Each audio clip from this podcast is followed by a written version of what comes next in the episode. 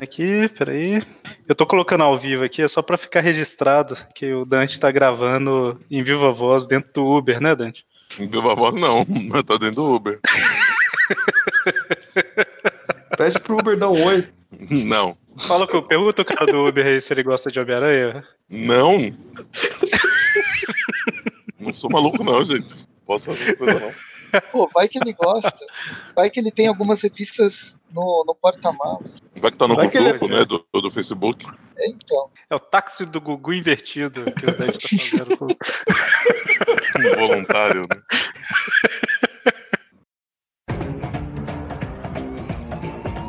Spider-Man, Spider-Man, does whatever a spider can.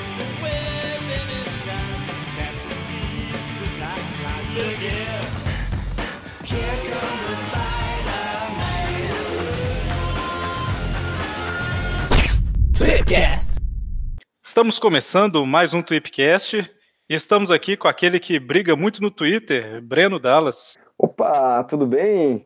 E aqui do meu lado, estamos do meu lado, né? Teoricamente, aqui estamos com aquele que é diferente de muitas histórias do Dan Slott que não prestam, porque ele é o presto. Caramba.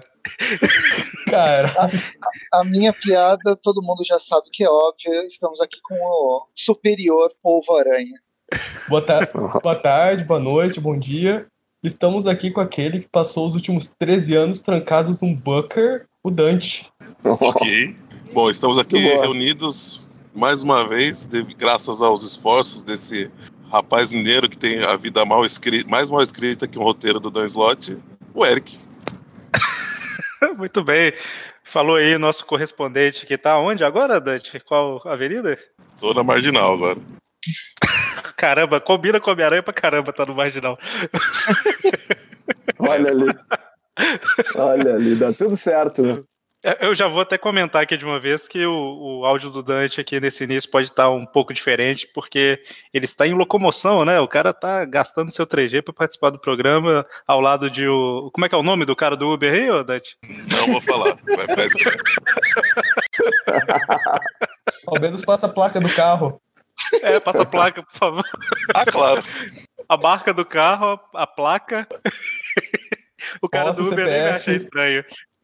Você, você, você coloca a mão na, na boca assim e fala assim, é um palio, placa e tal, entendeu?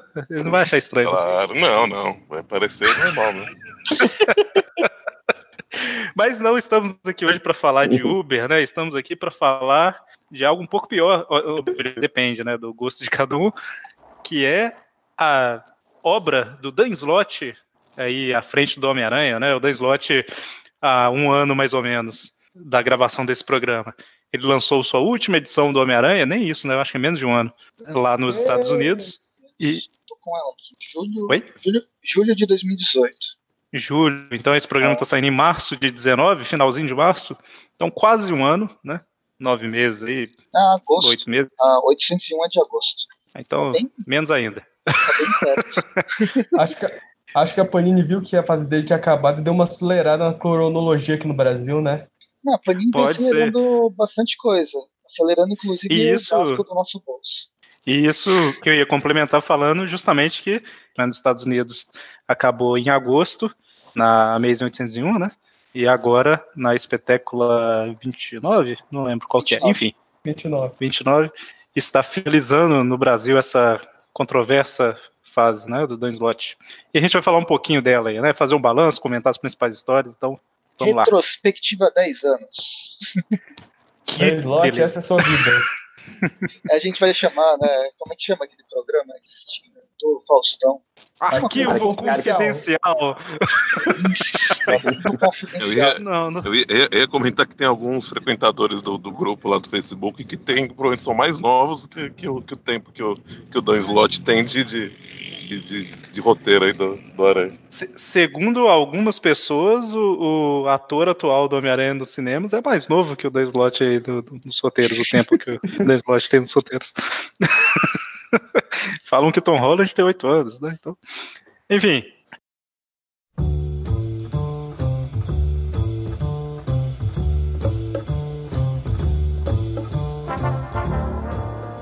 Então, o Dan Slott, ele assumiu as revistas do Homem-Aranha ali após o pacto e tal, mas antes disso, né? Eu acho que a mais antiga é de 2005, mais ou menos. Ele já tinha escrito histórias do Homem-Aranha, né? Antes disso ainda, ele já tinha escrito outras histórias de outros personagens que o Homem-Aranha às vezes aparecia e tal, mas a primeira revista, assim, que eu sei que é do Dan Slott e que na época a galera até gostou, né? Foi aquela que saiu na Marvel Apresenta 20 alguma coisa, que é o Homem-Aranha e Tocha Humana, né? Marvel Apresenta era uma revista que cada mês ela tinha um, uma história fechada ou que, que fosse dividida, né? Mas não era um mix, né? Era uma história fixa na, na revista. E ela teve esse, essa minissérie do Homem-Aranha e Tocha Humana, né? Foi bem elogiada na época, inclusive. É, uma minissérie legal. Que fazia tempo também que não tinha o encontro dos dois personagens, né? Foi uma, uma lembrança dessa, dessa, dessa dupla. É uma história simples e divertida que pega um monte de referência da cronologia, né? É a 21, tá? Só pra. Eu falei aqui pelas metades, é, foi a Marvel apresenta 21. Então, mas antes disso, ele já tinha feito algumas. Ele já tinha feito vários outros trabalhos. Vários não, né? Mas já tinha feito alguns outros trabalhos pra Marvel. E nos, nos anos 2000, aí, na segunda metade do, dos anos 2000, aí, que ele. Do, do, da primeira década dos anos 2000, né? Que ele começou a, a ganhar mais força, né? E mais visibilidade dentro da Marvel. Mas Dan Slott não foi um cara que do nada ele caiu de paraquedas nas, na, na, Marvel nos anos 2000. Uh, Vocês lembram de outros? Eu só falando rapidão, é que eu li a história dele na Marvel, ele começou meio que como um estagiário lá. Aí o Tom DeFalco, ele viu que ele era um daqueles estagiários que queria escrever e incentivou ele a escrever algumas histórias no tempo livre dele. Ah, então o, o Tom DeFalco que é o culpado, então. É. basicamente. É, ele era guardado as devidas proporções, o Dan Slott tem uma origem semelhante com a do Stan Lee, então, vamos dizer assim. Que era um faz-tudo na, na Time. Realmente, e... né? Vamos, vamos, vamos guardar aí muitas proporções Deus, aí. Muita coisa. Não, exato, é.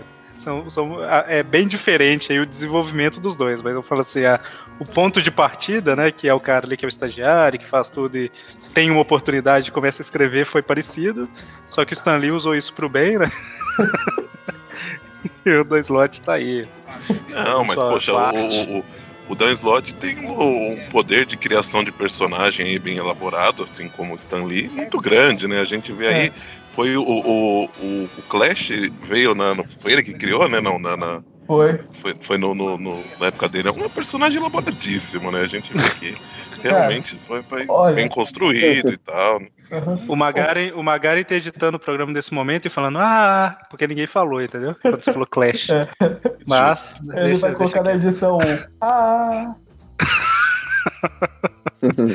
oh, mas é, é, é realmente. É, só fazendo elogio e crítica do Slot, eu acho que ele realmente ele sabe fazer uns personagens legais. O problema é que ele não sabe explorar os próprios personagens. Pode ser. O, que, o meu problema com o The Slot é, é ele dar spoilers sobre as histórias que ele tá muito afim de fazer, só que só vai fazer daqui a algumas edições. Às vezes ele vai spoiler falso também. Mas eu tô, tô vendo isso, isso é o histórico dele. Tem umas edições que eu li do, do personagem que, tipo, aquela. É, lembra do desenho o Batman Adventures e o Liga da Justiça, o desenho animado, ele fez, ele, fez, ele escreveu algumas edições do, dos quadrinhos, que depois foi publicado até aqui pela Abril, nos anos de 2010. E ele tem umas histórias nessa, nessas revistas, que é legal, eu gosto. Eu, no fim, eu vou ser um dos que vai, vai falar bem do Dan Slott, mas eu gosto. É, mas isso você já fez. O Slot ele manda bem com histórias simples e divertidas. O problema é que não tenta fazer elas tantas vezes. É, ele, ele, ele é mais. É, me parece que o Dan Slott ele sempre tem essa vontade de escrever grandes sagas, assim, sagas memoráveis e mudar muito o destino de personagens. Eu acho que em alguns momentos é importante que o personagem evolua e, te, e tenha mudança, mudanças no status quo, assim, né? Ele fez isso muito com o Peter, né? Tanto que ele, ele pega a revista para escrever justamente depois do, do, do pacto, né? Então, que é um momento em que foi muito.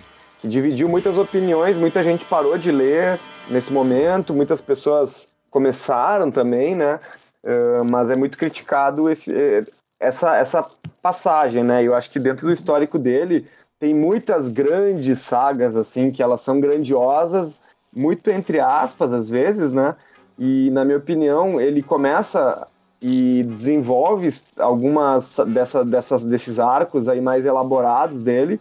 Um, em alguns momentos ele fez isso bem, só que ele sempre ele causa, ele encerra essas sagas de maneira que, pro meu gosto, não, não dão muito certo, assim, não, não gostei de... E é, parece meio abrupto, até essa última saga, que é a última coisa que ele escreveu, que é a saga do Duende Vermelho, que ela termina com a revista 800, uh, numa edição de 80 páginas, uh, até a 799, para mim pareceu que estava super legal a, a, a saga, eu estava tava gostando. E daí na, na, na, na edição 800, que é para encerrar páginas, me pareceu que foi super corrido mesmo com aquelas 80 páginas, tipo, é. e ele quer causar, matando personagem uhum. e coisa e tal. Eu achei. Isso, acho meio desnecessário cara, algumas é, coisas assim. Isso que você tá falando é, é, a definição de praticamente qualquer arco que o Dan Slott escreveu pro Homem-Aranha. Principalmente depois de. Por aí. Acho que começou, tipo assim, de Ilha das Aranhas em diante, sabe? É sempre assim, é um arco que começa no caso da Ilha dos Aranhas foi um péssimo exemplo, porque é ruim desde o início, mas uh, são clássicos exemplos mas por de que é péssimo exemplo do Dan Slott? Não entendi. É péssimo exemplo porque eu quero falar, que é começa, ah, começa a fazer uma história, a história fica um pouco interessante, mas ele escreve de um jeito meio truncado, e fazendo o que o Presto falou aí, dando uns spoilers e tal, mas começa a te envolver e de repente em uma edição acontece um monte de coisa e acaba. É, é sempre assim. É, é bem isso. A, conspiração é, a última edição assim... sempre. É, exato. Então, assim, mas só voltando para a gente não, não perder aqui um pouco. Antes, né, do, de trabalhar com Homem-Aranha, o Dan Slott esteve envolvido com algumas outras coisas na Marvel. E é, só para ver se a gente passa para frente ou não, tem alguma outra coisa que vocês querem comentar? Eu acho que o, o povo aí foi um dos que, que ele tava listando algumas coisas, né? Que, é, que assim, lembrar? A, a primeira coisa que o Slot ele escreveu com algum personagem do Aranha foi uma edição da Marvel Swimsuit, que é basicamente uma revista com todas as mulheres da Marvel de biquíni, e tem uma página com a Tia May de biquíni. Caramba! É o tipo de coisa que eu pode passar batido. Bela curiosidade. É. Aí tem uma história que ele escreveu, que é a origem do cara que o Homem-Aranha tá segurando na Amazing Fantasy 15 na capa. Só, deixa eu abrir um parênteses aí. Essa, é, aqui no Brasil, vocês lembram de uma, uma minissérie em duas edições daquela Aranha, que é a Anya Coração, um negócio assim, que era uhum. Aranha Coração de Heroína. Aí eram duas edições e tal. Essas duas edições é porque na época eles relançaram o título Amazing, Spider Amazing Fantasy, né, seria o volume 2 da Amazing Fantasy, e a primeira, o primeiro arco da, da Amazing Fantasy era essa história que saiu aqui na Revista da Aranha. Mas essa revista Amazing Fantasy, ela continuou, eu não sei se ela foi só até o número 15 ou, ou não, mas o número 15 dela foi um, uma edição especial que teve um monte de pequenas histórias, de oito páginas, cinco páginas e tal. Em uma das histórias é justamente referenciando a Amazing Fantasy 15 original, que é aquela que o Homem-Aranha tá carregando um cara no braço, né, enquanto joga a teia. É a história uhum. daquela cena. Tipo, quem é aquele cara? O que, que ele tava fazendo? Como que ele caiu e o Homem-Aranha pegou ele? É uma história legal até, tipo duas páginas, três páginas? Duas páginas só. É, nada demais, né? Mas é uma curiosidade interessante. Ah, ele teve também na fase da She-Hulk, aquela que saiu em formatinho aqui da, Sim, eu ia comentar ela, que a She-Hulk ajudou o Homem-Aranha a processar o Jameson. Que é uma, uma fase legal do.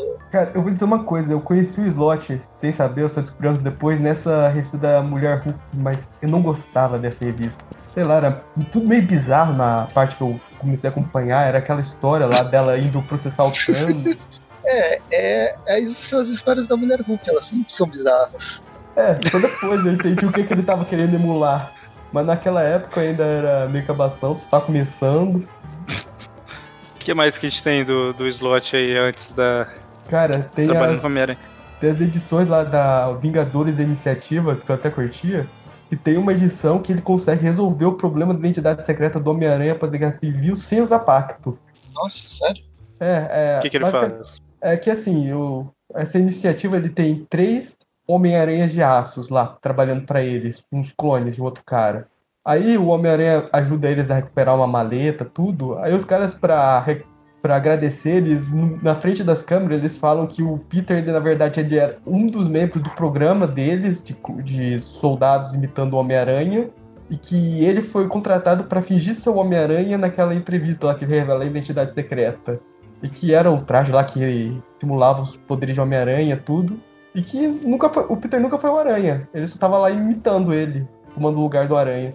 O pior, o pior é que para quadrinhos resolve mesmo. Mas é, até o Jameson ele fica na dúvida. É, então, o que, que, acontece é que o editor não queria a, é, o lance da identidade secreta, ele queria que a Mary Jane não fosse mais exposta É, o, a ideia é. era acabar com o casamento, a identidade. A identidade é secundária. É desculpa. O, outra coisa. Que, é, mas acho que, vale é uma motivação forte, né? Isso aí também, né? É, porque a identidade dava para resolver de outras formas, né? Igual é, foi resolvida até, né? De certa forma. Uma, uma outra que a gente não pode hum. esquecer de falar é que ele escreveu uma daquelas. Quer dizer, o Venom, ele demorou até 2003 para ganhar uma série mensal mesmo, né? Antes disso, ele vivia de minisséries. Quando acabava uma minissérie, começava outra, acabava uma minissérie, começava outra. É basicamente isso a história de publicação do Venom anti-herói, né, dos anos 90. E uma dessas minisséries foi a Sinner Takes All, né? Que saiu uhum. aqui da Homem-Aranha 173 até 175 da Abril. E ela era escrita pelo Dan Slott também. Fiquei... É, o Slott ele escreveu uma história que vinha depois da história principal, que era focada lá naquele júri. Ah, porque tinha duas histórias na revista, né? A história principal é. e uma menorzinha, é isso? É isso aí. Ah, então ele escrevia a secundária, vamos dizer assim. É. Enfim. Era um dos é... dele na época. É, então, é, é, é, mais ou menos isso que eu ia falar. Assim, o, Dan Slott, ele escreveu várias coisas, mas nunca pegou assim, um trabalho que ele era o cara principal mesmo e nome de peso e tal. Era sempre, tipo, algumas edições da Mulher Hulk, uma minissérie aqui, um, um complemento da minissérie do Venom, a Tia May de biquíni, enfim. Né? é, aí a gente tem, né, no, em 2007, mais ou menos ali, a gente tem a história que. A gente já fez um, um tweetcast da Guerra Civil, né? Que o Homem-Aranha revela a identidade e tal. E a gente nunca fez, eu acho, do pacto e tal, mas assim, né? Pra quem não conhece, a ideia é, depois da Guerra Civil, todo mundo sabe a identidade do Homem-Aranha. Por saber a identidade dele, os vilões começam a focar nele na família dele, né? Pra se vingar e tal. E numa dessas aí a Tia May leva um tiro. E no final das contas, ela vai morrer. Ele já tentou a ajuda de médico, de doutor estranho, de tudo quanto é coisa, e não tem jeito, ela vai morrer mesmo. E aí o Mephisto aparece e oferece salvar a tia em troca do amor do Peter e da Mary Jane, alguma coisa assim, né? É e aí eles aceitam como condição a mais, que é todo mundo esquecer a identidade dele. É basicamente isso. E aí a gente tem o pacto, e que a história chama Um Dia a Mais, né? E após o pacto, a gente tem uma nova fase do Homem-Aranha, que é um reboot velado, né? Vamos dizer assim. Que é o Um Novo Dia, né? Que é Brand New Day. Que foi uma fase ali de cerca de 100 revistas, mais ou menos. Em que. O que, que eles fizeram? A ideia era. A ideia deles, né? Não significa que isso era verdade. Estamos perdendo leitores porque o público não se identifica com Homem-Aranha casado. Por algum motivo eles achavam isso, não sei porquê. É, As histórias estão muito. por 20 com... anos, mas agora não funciona pois mais. Pois é, exato. Por mais que 20, quase 25 anos, sei lá, mas enfim. É, eu conheci com 9 anos de idade o Homem-Aranha casado e gostei pra caramba das histórias, né? Então, enfim. É, eles queriam separar o Peter de tudo quanto é jeito, tentaram separar na saga do clone, não conseguiram, tentaram depois da saga do clone, não conseguiram e conseguiram o compacto, né? É, eles que eu falo, falo os editores que achavam isso que eu falei, né? Então, uhum. assim, ele. A ideia era. Vamos voltar às histórias ali, as origens, a história mais leve, é, com aquele clima ali dos anos 60, não sei o que, esse que era o discurso, né? Então, eles cancelaram todas as revistas que o Homem-Aranha tinha, aquela Friendly Neighborhood, é, Marvel Knights, Spider-Man, cancelaram tudo, ficaram só com a Amazing, e transformaram a Amazing, eu acho que em quinzenal.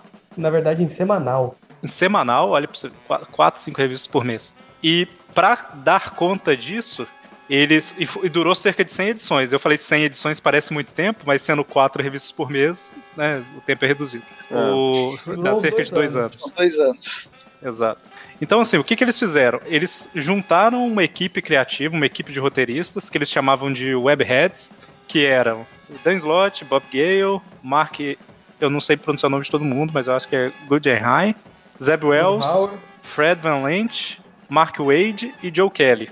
É que esses três últimos eles entraram um pouco depois. Tem um tempinho aí. Ah, sim, é, não estavam não estavam desde o início.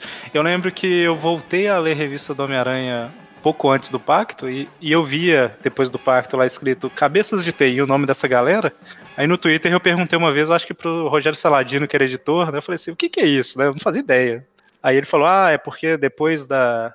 Nessa fase um novo dia, é, existe sempre o cara que está escrevendo a história, mas esse grupo de roteiristas trabalham juntos com, como se fosse fazendo brainstorm e tal para fazer as histórias e é escolhido um deles para escrever aquele arco, né? Então, durante cerca de dois anos, aí, 100 edições, o Dan Slott fez parte desse grupo, né? E... Foi nessa época e... que eu, eu comprava Homem-Aranha, eu comprei até número 81, e a partir de 82 eu parei de comprar isso em outubro de 2008, quando veio o pacto. Foi quando Cara, eu abandonei o personagem. Cara, comigo foi o contrário. Eu acompanhava o Homem-Aranha mais Nós Vingadores, eu comecei a acompanhar ele na revista mesmo com o pacto. Aí funciona Olha, então, pelo visto. Pois é, eu também tava, mas nessa época eu não tava comprando, mas tipo, quando chegou a 101, uh, que, que tinha Quarteto Fantástico na capa, um, e daí eu pensei, bah, e daí tipo, tava escrito uma nova fase e tal, mas era uma nova fase porque eu acho que tinha mudado o número de páginas e tinha diminuído o valor também. Daí eu comecei a comprar a partir daí, e daí a partir depois dessa 101 aí eu tenho. Eu acabei lendo todas elas, assim, mas antes disso, meio pingado só fui voltar a comprar com, quando eu entrei no, no, no, no Aracnofan. Isso já pra lá gravar, em 2012, né? pra gravar. E aí eu comprei algumas retroativas da número 100 pra, pra frente. Mas entre a 100 e a 80, que foi em dois anos, uh, justamente essa fase dos cabeças de teia eu não, não cheguei nem a ver. É, o, o, isso, ela começou na Amazing 546, essa fase Um Novo Dia, né? E foi até as. Qual que é a primeira foi do slot? Foi 100 edições. Foi. A primeira do slot foi a, o primeiro arco mesmo. Ele começou lá com uma edição. De... Não, não, eu falo assim, o, o desculpa, eu, eu, expliquei errado, né? É, a fase que ficou com essa. É a fase conhecida como Um Novo Dia começou na 546 e terminou antes do slot assumir de vez, né? É, uhum. Eu tava tentando lembrar qual que é a primeira edição do slot, que é quando começa o Big Time. Eu acho que é 5. É 648 ou 649. Só, só na 640? Não, não, não é que ele não escreve antes, eu tô. Que, é, eu tô tentando achar aqui qual que é o. Quando ele eu tinha notado isso. Principal, né? É que nesse Exato, meio tempo, é... eu, eu, lembro que a partir da 100 teve uma, umas edições do Mark Wade, chegou a, a escrever, que achei umas histórias legais. Né? Tinha uma pegada Olha, da edição 546 da Amazing até a 647, mais ou menos, a gente tem. Ou 64, é, 646, 6, acho que é 646. A gente tem essa fase conhecida como Um Novo Dia, que a gente tinha todos esses roteiristas é, tendo ideias e cada um escrevendo um arco. E é uma fase um pouco estranha, né? Porque hora você tem uma história muito boa, hora você tem uma história fraca, hora você tem uma história mais ou menos, tal, justamente porque cada uma é escrita por uma pessoa diferente, né? Uma coisa bem. Cara, eu não lembro da, da Amazing já ter passado por isso, porque assim, as primeiras 100 edições foram Stan Lee, depois a, assume o. Esqueci o nome do cara. É, é o Jerry Cohen. Jerry Conway, é isso? Caramba. É. Sobre o Jerry Conway. A gente tem o Roger Stern, a gente tem o Michelini. É. É, enfim, a gente tem roteiristas pegando e ficando pelo menos 3, 4 anos ali escrevendo a, a, a, o título principal, que é Amazing, né? É. E antes do pacto tinha sido o Straczynski, né? E nessa fase, um novo dia, a gente tem 100 edições. Inclusive o pacto. Inclusive o pacto do Straczynski. Ah, inclusive o pacto, sim, sim. É, e aí a menos. gente teve essa fase de 100 revistas que eram vários escritores, né? Então foi uma coisa bem diferente e é um dos motivos da fase ser meio uma uma montanha russa, assim, né? Tem história boa, tem história diferente. Tem uma história que eu gosto pra caramba dessa fase, que é aquela do Electro, que é ah, Power essa to the é do People. Mark Wade. Essa é do Mark Wade. Exato, ela, é, eu, Cara, eu lembro quando eu li, eu tô assim, caramba, fazia tempos que eu não li uma história do Homem-Aranha que eu fico animado assim com a história, né? Mas, enfim, não é, não é essa fase que a gente quer discutir, né? Não é sobre um novo dia. Só estamos dando esse panorama geral aqui para para explicar, mas eu acho que vale a pena apontar alguns dos arcos que foram o Dan Slott que escreveram, né? Nessa fase Um Novo Dia. Uhum. Que ele que criou, né? O Senhor Negativo, que é um dos, dos vilões aí que até apareceu no jogo também, né? Tal. Então tem o arco do, do Senhor Negativo, tem aquela Novas Formas de Morrer que saiu recentemente encadernado pela Salvat. É. Toda é... forma de morrer também, como chamavam na época, que eu lembro que era uma bagunça com o nome desse arco. Cada hora era uma coisa? É. A boneca de papel e o Screwball foram criações do Slot também, porque as duas eram chatas pra caramba. Foram. Por isso é que o Slot ainda insiste na Screwball até hoje. Nossa, mas era chato. Tem aquele outro personagem boneca... também que é o Alpha, né? Nossa. Ele é tipo. Ah, esse, esse... Esse já é da. Grande Esse já é da época que, ela que ele assume mesmo como roteirista da, da Amazing, mas sim, né? A gente tá falando de, de criação de personagem, o Alpha é complicado. Cara, Só pra... eu, lembro, eu lembro da época, tinha uma entrevista do Slot falando que não, agora o Alpha ele será o sidekick do Homem-Aranha, será um dos personagens mais importantes da revista. Ele só fica o arco e depois some. Ele acaba Chato virando um vilão, né? É, eu também não. Essa fase aí é, é próximo daquela, daquela saga do Ninguém Morre, eu acho, né? Na verdade, foi próximo do Superior. Foi ah. arcos antes. É, o, o Alpha, eu acho que ele teve uma minissérie que nem saiu no Brasil. Ele teve uma, uma minissérie. É. Ah, não, vamos lá é. incomodar a Panini lá, vamos lá. Opa, encher a caixa claro. de comentários deles aí pra publicar essa, essa minissérie da Alpha que todo mundo quer ler isso aí, né? É, só pra quem não, talvez não tá ligando aqui o nome Screwball e boneca de papel aos personagens, a Screwball é aquela, tipo, que é youtuber, né? Que ela fica filmando as coisas que ela vai fazendo. E... Não é isso? Ou eu tô confundindo os personagens? Ah, essa mesmo. Nossa, mas eu, eu, vou, eu vou falar que eu reconheci que eu achava que era um cara. Eu acho que eu li sem, talvez sem muita atenção ainda. Cara, acho que eu também porque assim, eu lembro que o primeiro diálogo dela, ela falando que o Homem-Aranha não tira os olhos da, da bunda dela. Hum, ah, mas lógico que nada Se fosse um cara, ia ficar estranho. Não, pô, faz parte. E a boneca de papel, assim, todo mundo que já assistiu Chaves já viu o seu barriga pulando em cima do, do seu madruga e virando um, um boneco Sim. de papel. Era aquilo. Ótima referência. Cara, não pode faltar o seu madruga de papel agora no banner desse podcast. Na vitrine. do banner.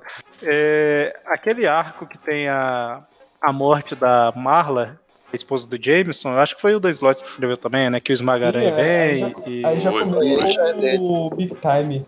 Ele já tinha sumido. Já é Deus. Ah, tá. Então, é, então eu adiantei aqui um pouco, né? Aquela do corredor polonês também. Que... Ele escreveu a do Mistério, que é uma história até bem legal. Não me lembro dessa. É, é, o Mistério ele começa a criar robôs da, de membros falecidos da máfia, incluindo o cabelo de prata. Hum.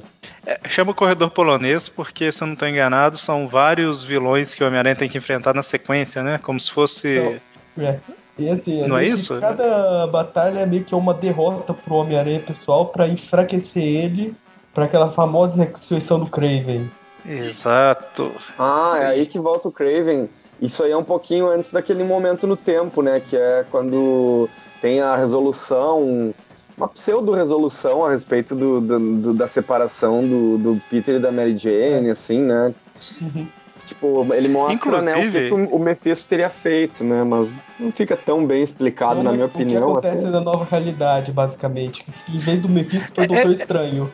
Aquela história é, é, é complicado que assim, a gente até gravou recentemente o, o Trip View Classic do casamento e eu citei ela, né? Porque, teoricamente, o que o Mephisto faz de fato é, no final, no início da, da edição do casamento, o Homem-Aranha enfrenta o Electro e os vilões lá e, e derrota e a polícia prende, né?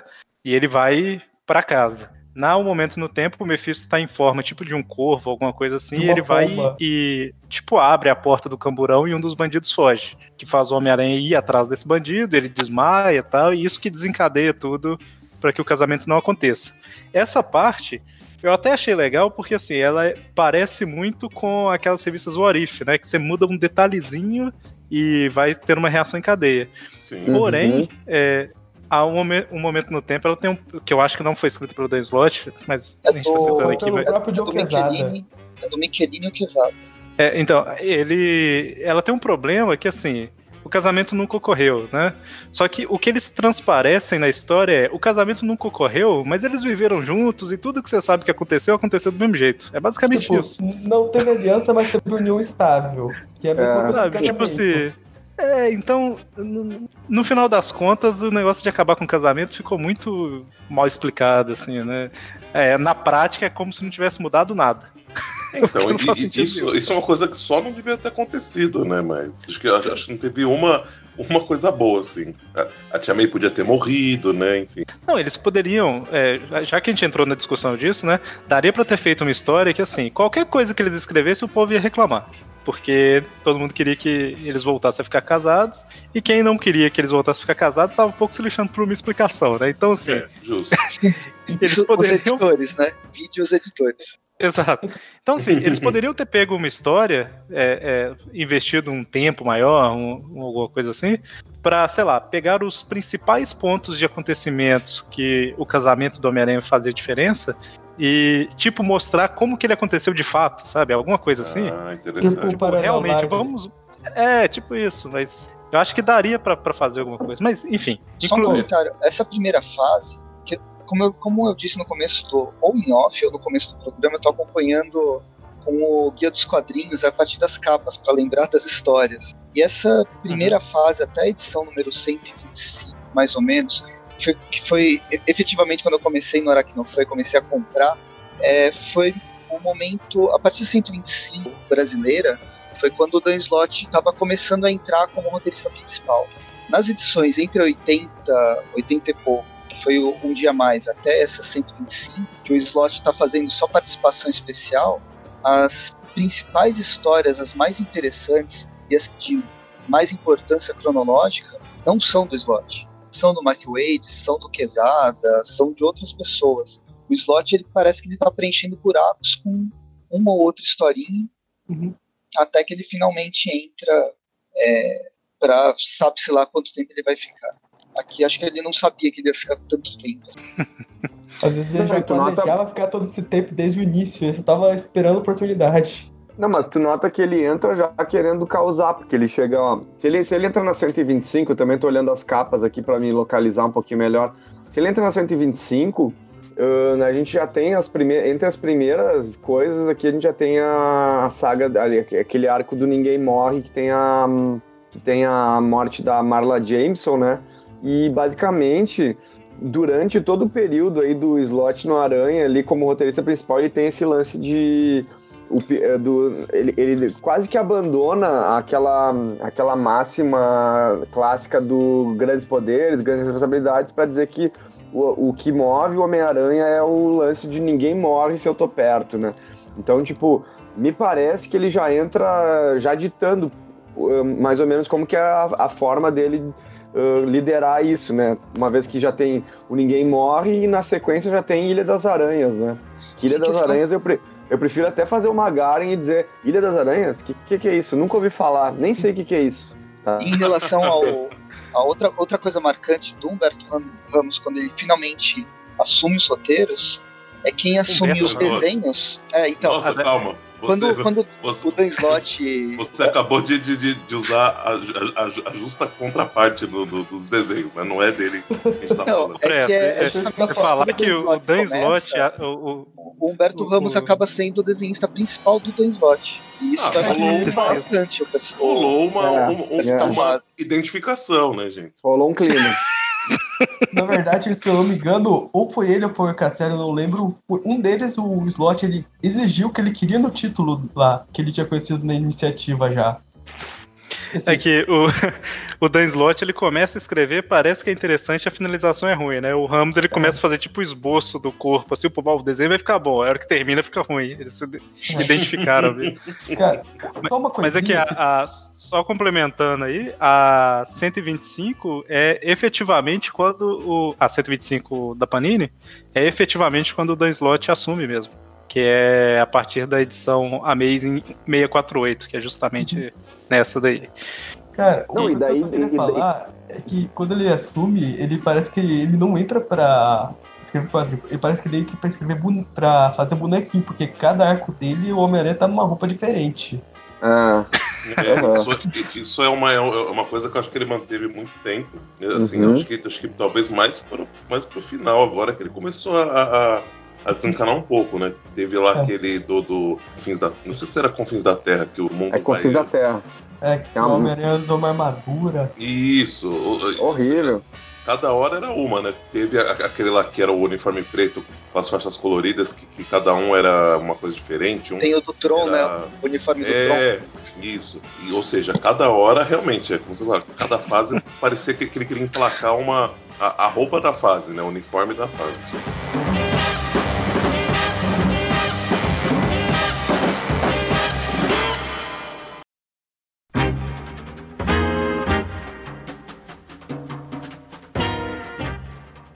Por algum motivo, da Slot foi o cara que foi escolhido para assumir de fato aí as serviços do Homem-Aranha, né?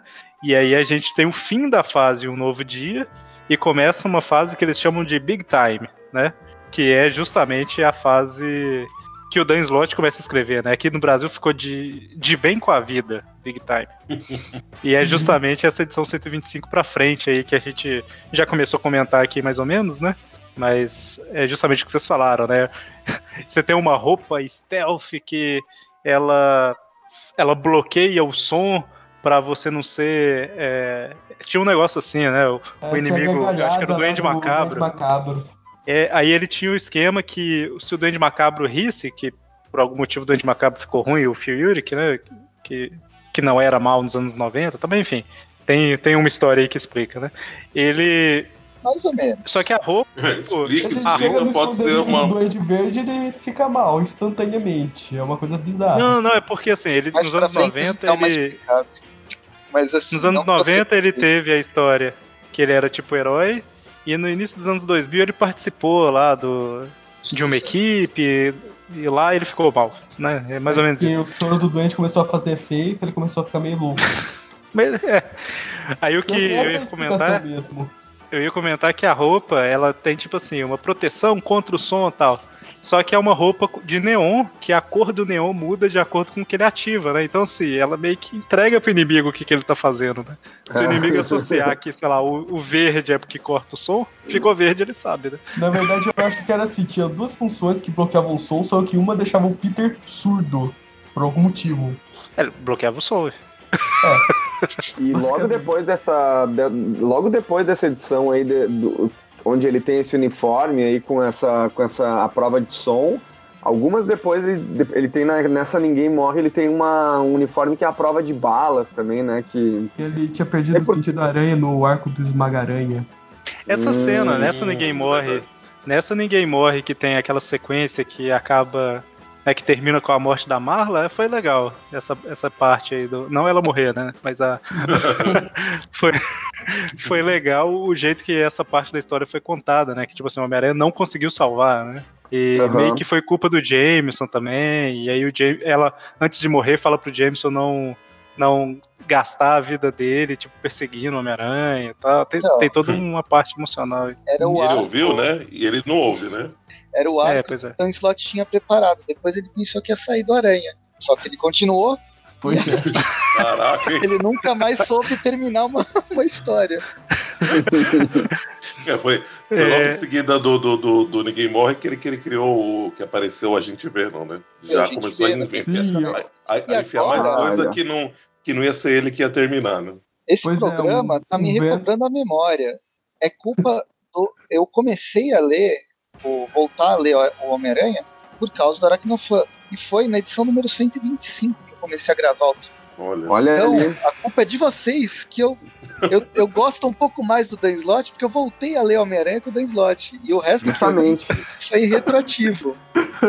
É, ele é, esse programa ele, ele, faz a, ele faz uma cronologia Dan Slot, mas é uma cronologia Presto Gáudio também, né? Então já faz um paralelo aí, né? O Ministério da Saúde adverte: ouvir Aracnofan, o Trip View pode te fazer gostar do Dan Slot. É, é, é complicado. É, cuidado, né? É difícil. Consuma, é difícil, consuma né? com cuidado. consuma com moderação. Pode, pode aproveitar, deixa então e já falar dessa próxima não sei se a gente precisa falar da participação do Aranha na Fundação Futuro, já que na, na mensal do Aranha mesmo, ela, é, é, bem pouquinho, né, que, que aparece, assim, acho que uma, duas edições, né? É um arco um... que é mais pra preparar aqueles confins da Terra, porque o Octopus tá atrás de uma daquelas artefatos que ele, tá, que ele usa, ia usar depois nesse arco, contra os Vingadores. Uhum. E daí a gente vai ter agora o Ilha das Aranhas, né? Então, depois das Ilhas das Aranhas, a gente precisa comentar das Ilhas das ah, cara. Eu acho, é... eu, eu acho, que vale comentar porque foi aí que eu comecei a gravar os, o, o, os Tweep Views. Olha Então, ó, inclusive. Tá na, tá na memória inclusive, afetiva do Dante, é isso aí. Afetiva, é. eu não sei se é a palavra, mas tá, tá ali.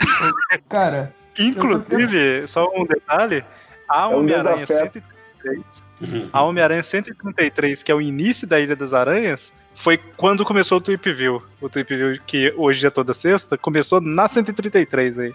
Olha só. Então, foi quase que no início da fase do dois slot. Cara, eu Olha só queria fazer uma observação triste sobre essa Ilha das Aranhas. É uma suposição. é Qualquer observação sobre a Ilha das Aranhas é, triste. É Qualquer que, assim, observação é foi, é triste. Foi nesse arco que começou o Chacal, acompanhado dos clones dele, né? E foi explicado num arco depois que o Chacal ele não usava clones dele próprio como assistentes. Quem começou a fazer isso foi quando o Ben Haley virou o Chacal. Ou seja, eu acho que nessa arco já, o Chacal lá já é o Ben Haley. Ai, não, não, não. Nossa, Sério? gente, não pode ser. Ô, povo, tu vai, tu vai, me fazer. Bah, não, agora eu vou ter que reler Ilha das Aranhas, né? Que sofrimento, né? Saber isso aí, né? Cara, não, Ilha das Aranhas. Saiu foi, pela foi o... saiu ou não vai sair mais? Acho que saiu na capa preta. Acho que saiu na capa preta. Não, gente, duas capas pretas, acho. Se isso virou oficial, foi um reboot, porque não é possível que, que nessa época já estavam já, já, já pensando isso. Tava tudo planejado. Não, da slot, ele pensou tudo desde o início. Da slot. E ele já tinha dado spoiler tá aqui 10 anos antes.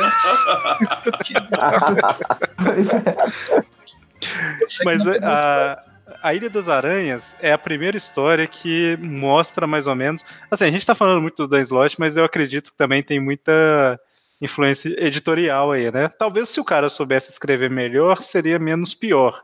Mas eu acho que começou a ter uma. Tipo assim, Homem-Aranha é um dos personagens mais. É, import importantes, não, mais conhecidos e tal. A gente tem que começar a dar histórias maiores para ele. Eu não sei se isso é uma coisa que partiu só do Dan Slott ou se era da, da edição em geral, porque a partir de Ilha das Aranhas, as histórias do, do Peter passam a ser tipo. Nova York inteira ganhou poderes de aranha, sabe? Tipo, é, é uma coisa grande demais. É. Confins então... da Terra. O Homem-Aranha lidera os Vingadores para acabar com o plano do Octopus de destruir o mundo, sabe? Uns negócios assim. destruir o mundo. Oh, sobre os é... da Terra, só eu vejo uma semelhança com aquela volta do Sexteto Sinistro do Michelini. Ah, eu, eu, também acho que não. Ah, mas é, mas é... a volta do Sexteto Sinistro tem, tem, um lance maior, assim, né? Com participação dos, dos Vingadores, tipo, não, uh, dos Vingadores né, numa escala menor também, né? É. E outros personagens e tal, mas. Ou Carnificina Total também, né? Que tem uma participação maior e que tá envolvendo uma onda de violência em Nova York, assim, talvez é, essa, essa escala maior, assim, de tu envolver a cidade toda numa, é, numa história só, sempre teve, assim, em momento, ah, sim, um momento sim. que outro, assim, né?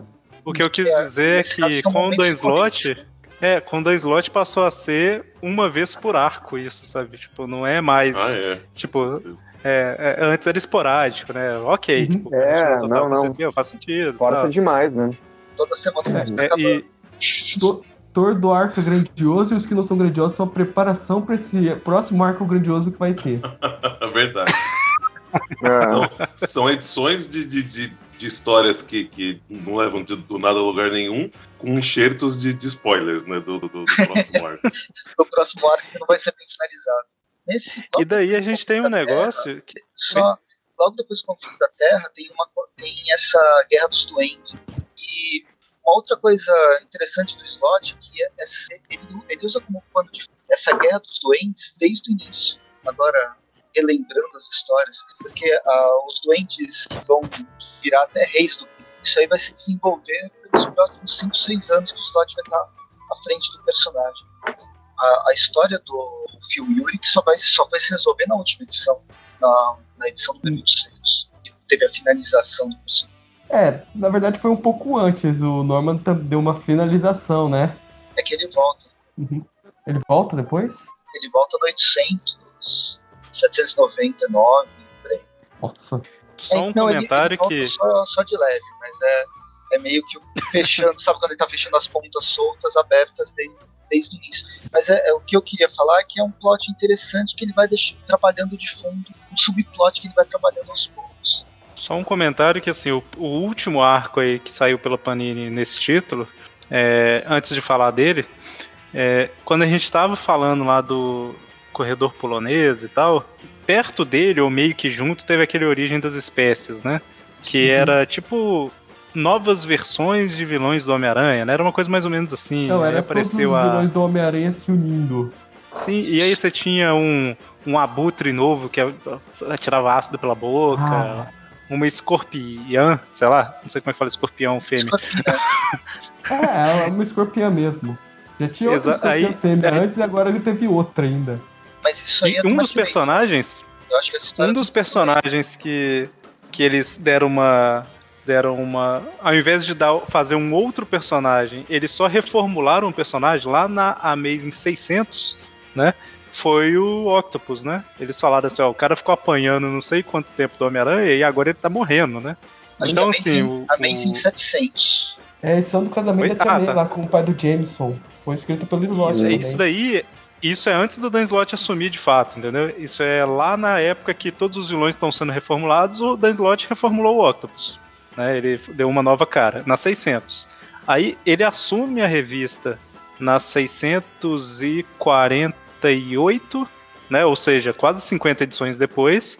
E aí ele começa a usar o Octopus de novo, que foi o que ele fez lá atrás, né? Então ele tem confins da Terra, ele bota o Octopus de novo ali, falando que né, tipo, querendo destruir tudo, a menos que desse as coisas que ele precisava tal.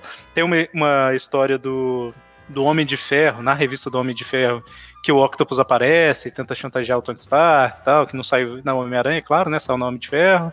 Então, assim, o, o, esse Octopus novo começa a aparecer, e quando o Dan Slott assume a revista de vez, ele faz o Confins da Terra, e logo na sequência, né, ele já, depois do Alpha ali, dessa Guerra dos Doentes, ele já faz o Octopus fazer o grande plano dele lá, que é trocar de corpo com o Homem-Aranha para continuar vivendo, né? Segundo e assim, ele, ele aquele... tinha planejado isso desde a 600. É, então, a, a, aquele momento do Alpha foi só ele disfarçando, né? Ele, ele jogou no Confins da Terra, e aí para dar, né, uma mostrar como, como que o Otto estava já morrendo efetivamente, todo zoado, né? Todo decrépito, ainda mais com os desenhos do, do Humberto Ramos, né, parecendo pior, né? E... Tava morrendo mesmo. E aí ele, né, deu uma disfarçada e falou: ah, vou escrever as outras coisas aqui, e de repente, pá, já começa a enfiar o início do, do, do Homem-Aranha Superior. E assim, o Homem-Aranha Superior eu acho que é uma coisa que dá pra gente só comentar o que é mais bem por alto, porque a gente tem dois tweetcasts comentando a fase inteira, né? Então, assim, acho que não compensa a gente entrar nos detalhes dela, não, porque a gente, quando tava no meio da fase, a gente gravou um Tweepcast e quando terminou, a gente gravou o Tweepcast do resto, né? Então. Isso, uhum. Graças a Deus. Mas em resumo, a fase do Homem-Aranha Superior foi o, o Peter, entre, entre aspas, indo pro corpo do Octopus que tava morrendo, né? E o, o, a mente do Octopus indo pro corpo do Peter.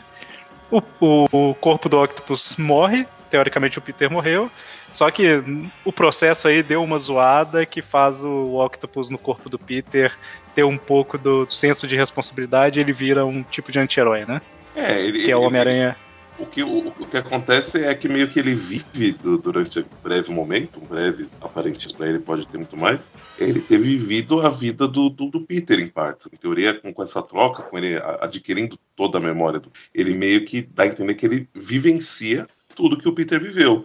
E isso, né, em teoria, faz com que ele adquira é, é, parte do, do, do, senso de responsabilidade que a gente acredita que o. É, e a, a, a, zoada que dá assim é porque o Peter tenta voltar pro corpo, né? E no tentar ele ataca o Octopus lá com um robôzinho reprogramado e isso dá um, um ah, é curto verdade. na cabeça do Octopus lá. Né? Tem um... é, é, tipo isso que você é falou, mas foi induzido de forma eletrônica, vou dizer assim. Né? É que o Octopus ele tava meio que preparado para aquilo, ele colocou uma proteção de metal atrás da máscara para não conseguir trocar de corpo e tudo que o Peter consegue fazer é fazer o Octopus reviver todas as memórias dele. Exato. Então assim, né? E aí a gente tem uma fase que particularmente eu não, eu não acho tão ruim igual muitas pessoas. Eu gostei, achei que foi longa desnecessariamente, mas eu achei legal a ideia de mostrar. É, eu, pra mim é tipo um, um what if, sabe? Tipo assim, o que aconteceria se o Octopus fosse um super-herói, sabe? Pra mim a história é mais nesse sentido. Se parar pra analisar que trocou de corpo, não sei o que tal, fica um trem meio zoado mesmo. Mas eu lembro que fazia tempos, talvez pela qualidade das histórias das outras revistas do Dan Slott mesmo, fazia tempos que eu não lia uma história que eu ficava tipo assim, caramba, o que, que vai acontecer agora? Sabe? É, fiquei intrigado, e, eu também achei intrigante. Eu, eu acho que esse é o principal mérito da, do, do Superior lá, porque assim, você terminava a edição, não era tipo assim, ah, derrotou o inimigo e acabou. Era tipo assim, caramba, o que, que vai acontecer? Você não sabia, não tinha ideia. Isso que eu achava legal. E que o é, eu, eu, eu acho uma boa fase. Eu também gosto. Cara, o meu problema com ela é porque, assim, pra você aceitar ela, você tem que relevar muita coisa, né? Especialmente cronologia. Tipo, que alguns personagens não vão suportar que o Peter parece ter endoidado, tá chamando a Mary Jane de mulher só.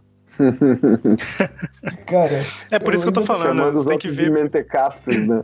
É. Ah, é para mim faz sentido mais assim como se fosse um universo alternativo, sabe? Porque realmente encaixar na cronologia tem é, é todo zoado, né? É. E a gente não comentou, pra mas mim, depois, nessa fase. Depois que, eu já tive que, depois que eu já tive que aceitar o pacto, tudo pra mim é, é válido. Jamais é tipo foi isso. um grande marco que pra mim cagou na história do Homem-Aranha no sentido cronológico, mas no sentido editorial. Eu acho que cagou com a evolução do personagem. E o superior foi um momento de, de uma evolução de personagem, uma transformação de um personagem que era um bosta logo depois do pacto. E a gente tem também é, uma mudança de uniforme, né? Que eu acho bonito o uniforme do superior, acho. Qual deles? É Desses... Tem dois. Ah, o, o, segundo, né? Que o primeiro é, é só o uniforme normal com, a, com o olho diferente, né? Um detalhe diferente no olho, né? E também nessa fase tem dois fatos que são importantes, que o primeiro é o levantamento das indústrias Parker, né, que daí no caso ela vai continuar principalmente numa fase logo, logo depois daqui, e o também o, re... é, o doutorado falar, do Peter, é, né, e o e também o retorno do Homem-Aranha 2099 que vem parar no tempo presente, né? E que ele isso acarreta numa coisa muito negativa que é aquela parceria do Peter David com o Will Sliney para fazer as, a revista mensal do Aranha 2099, né? Que eu não recomendo. Essa é Mas tem, é é... tem a Ana Maria Barbosa. Ah, eu acho ela uma boa personagem. A Ana Maria ela é uma personagem legal, ela acaba virando namorada do Peter nessa época, né? E. Peter um, Octopus, né? Isso, Peter Octopus, né? O Povo Aranha, né? E é, é, é, eu acho interessante porque eles têm uma química legal, assim, quase que semelhante, porque ela sabe a, ela sabe a identidade secreta do Peter, então, mesmo depois que o Octopus não tá mais no mais no, no corpo do Peter ali, eles têm ainda uma relação, assim, uma, uma empatia, assim, é uma amizade depois, porque acho que acredito que nas histórias atuais ali com o novo roteirista, que é o Nick Spencer, né? E acho que ele abandonou, eu não sei, não tô acompanhando, então não sei se ele ainda, se a Ana Maria ainda tá como uma personagem na, recorrente. Na, na, verdade, a Ana Maria ela se mudou pra nova revista do Homem-Aranha Superior. Ah, é? é ah, tem é uma nova. Ah, tem uma nova revista do Homem Superior. Essa é atual, ela tá começou a sair mês passado, acho. Uhum. É, só um comentário que a gente não fez, né? Que, que vocês falaram aí mais ou menos, mas assim, essa fase Big Time, né? Era uma fase que as coisas começaram a dar mais certo pro Homem-Aranha. Na verdade, até um pouco antes dela, eu acho, ele já tinha entrado para os laboratórios Horizonte, né? Que ele virou um cientista mesmo. É, então... Começou uhum. com a entrada dele pro laboratório Horizonte. Cara, mas é, então, então assim, é, a gente tem é, essa parte, só, só abrindo um parênteses, essa parte de colocar o Peter para trabalhar num, laboratório diretamente com ciência, que é uma coisa que ele estudou e tá na origem dele de ser um aluno muito aplicado, independente se ele tem ou não poderes, eu acho interessante, porque é uma evolução no status quo do Peter Parker, né? Não do Homem-Aranha. Então, é, essa, esse destino que o Slot levou pro Peter de tornar ele uh, diante de uma profissão de cientista, eu acho positiva e acho. Eu não, não achei legal depois que ele volta. Ele volta a trabalhar no, com jornalismo, escrevendo artigos sobre ciência no, no Clarim Diário de novo. sabe? Foi um retorno, assim, mas ele não é mais fotógrafo, agora ele escreve sobre ciência, né? Enfim. Tem um retrocesso da proposta, né? De uma transformação do personagem.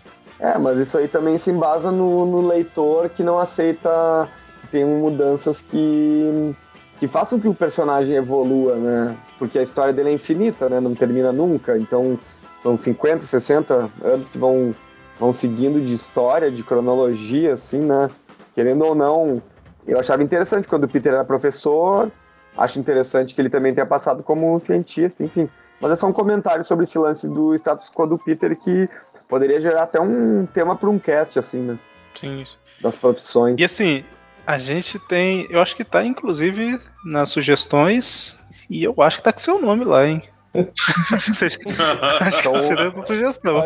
Então, Olha, autopropaganda aí, auto. Tô auto corroborando comigo mesmo, mas eu dei uma ideia boa, né? Cara, eu fiquei até. Fiquei até curioso agora aqui se realmente tá, mas acho que tá. Mas o. Então, assim, a gente teve a fase superior lá do Homem-Aranha e tal, que termina, claro, né? Como a, todo mundo sabia que terminaria, que é o Peter voltando. E pelo menos para mim, né? É, assim, assim que acabou a fase superior, a Panini lançou a revista Espetacular Homem-Aranha. E entre o final da fase superior e o início de Aranha Verso, né? Spider-Verse, tem um arco ali que eu achei terrível na época. É, é. Esse arco que todo mundo ama, com essa personagem que todo mundo aqui adora, né?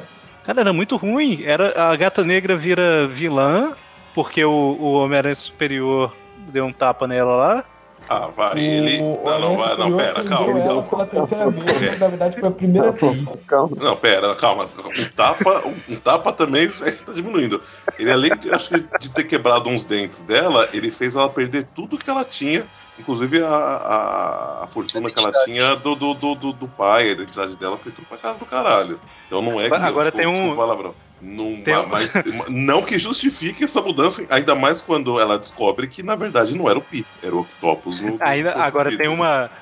O Homem-Aranha Superior tem um, um ponto favorável aí. O Peter sabia que a mulher era ladra não sei quanto tempo, e porque namorava e não sei lá o que tal, nunca denunciou, né? Passava um pano, é. Ficava, passando é, um pano. Assim, nas primeiras histórias, chegou, não. Chegou o Octopus falou, não, não, comigo não, neném, não é, não é assim que funciona, é, não. Nas primeiras histórias, não. Tipo assim, nas primeiras histórias, ela...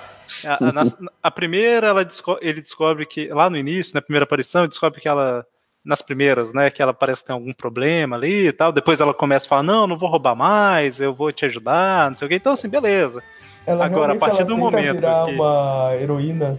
Pois é, mas assim, a partir do momento que, principalmente depois dos anos 2000, mas antes também aconteceu, mas principalmente depois dos anos 2000, é sempre o Homem-Aranha encontrando a Gata Negra, ela tá com alguma coisa que ela roubou ali e tal, e ele faz, tipo, dá aquele tapinha no ombro, sabe? Tipo assim, ah, você não muda nunca, né? Ai, ai, ai, e tal, e vai embora, sabe? Ô, Eric, não, pra... cara, tá roubando. Eric, pra situar bem isso, é, começou justamente com o Great New Day, isso, dela voltar a ser ladra, que até antes disso ela tinha virado caçadora de recompensas, que ainda é um emprego legítimo. Ah, então é, de, é do pacto pra frente, então. É. É, beleza, ok. Porque é, é, o, o Octopus não fez nada de errado, errado, né? Ele prendeu uma ladra. Pois é. Só que, Justo. É, enfim, é, só que no, a, a mudança de personagem para virar uma vilã, sabe? Tipo, chefe do crime, não faz sentido não, cara. Cara, o pior é que isso aconteceu meio que por culpa da distinta concorrência, porque tá acontecendo a mesma coisa com a Mulher Gato na DC. Olha só, hein? Nossa, queria, queria ter registrado que não foi o Presto que fez a primeira referência a DC do, do programa, hein? Muito bom. Eu já falei sobre a DC com o Dan Slott. Ah, é verdade, foi logo no começo, droga. O Breno, o Breno tem que ficar atento aí, senão alguém fala de X-Men antes dele.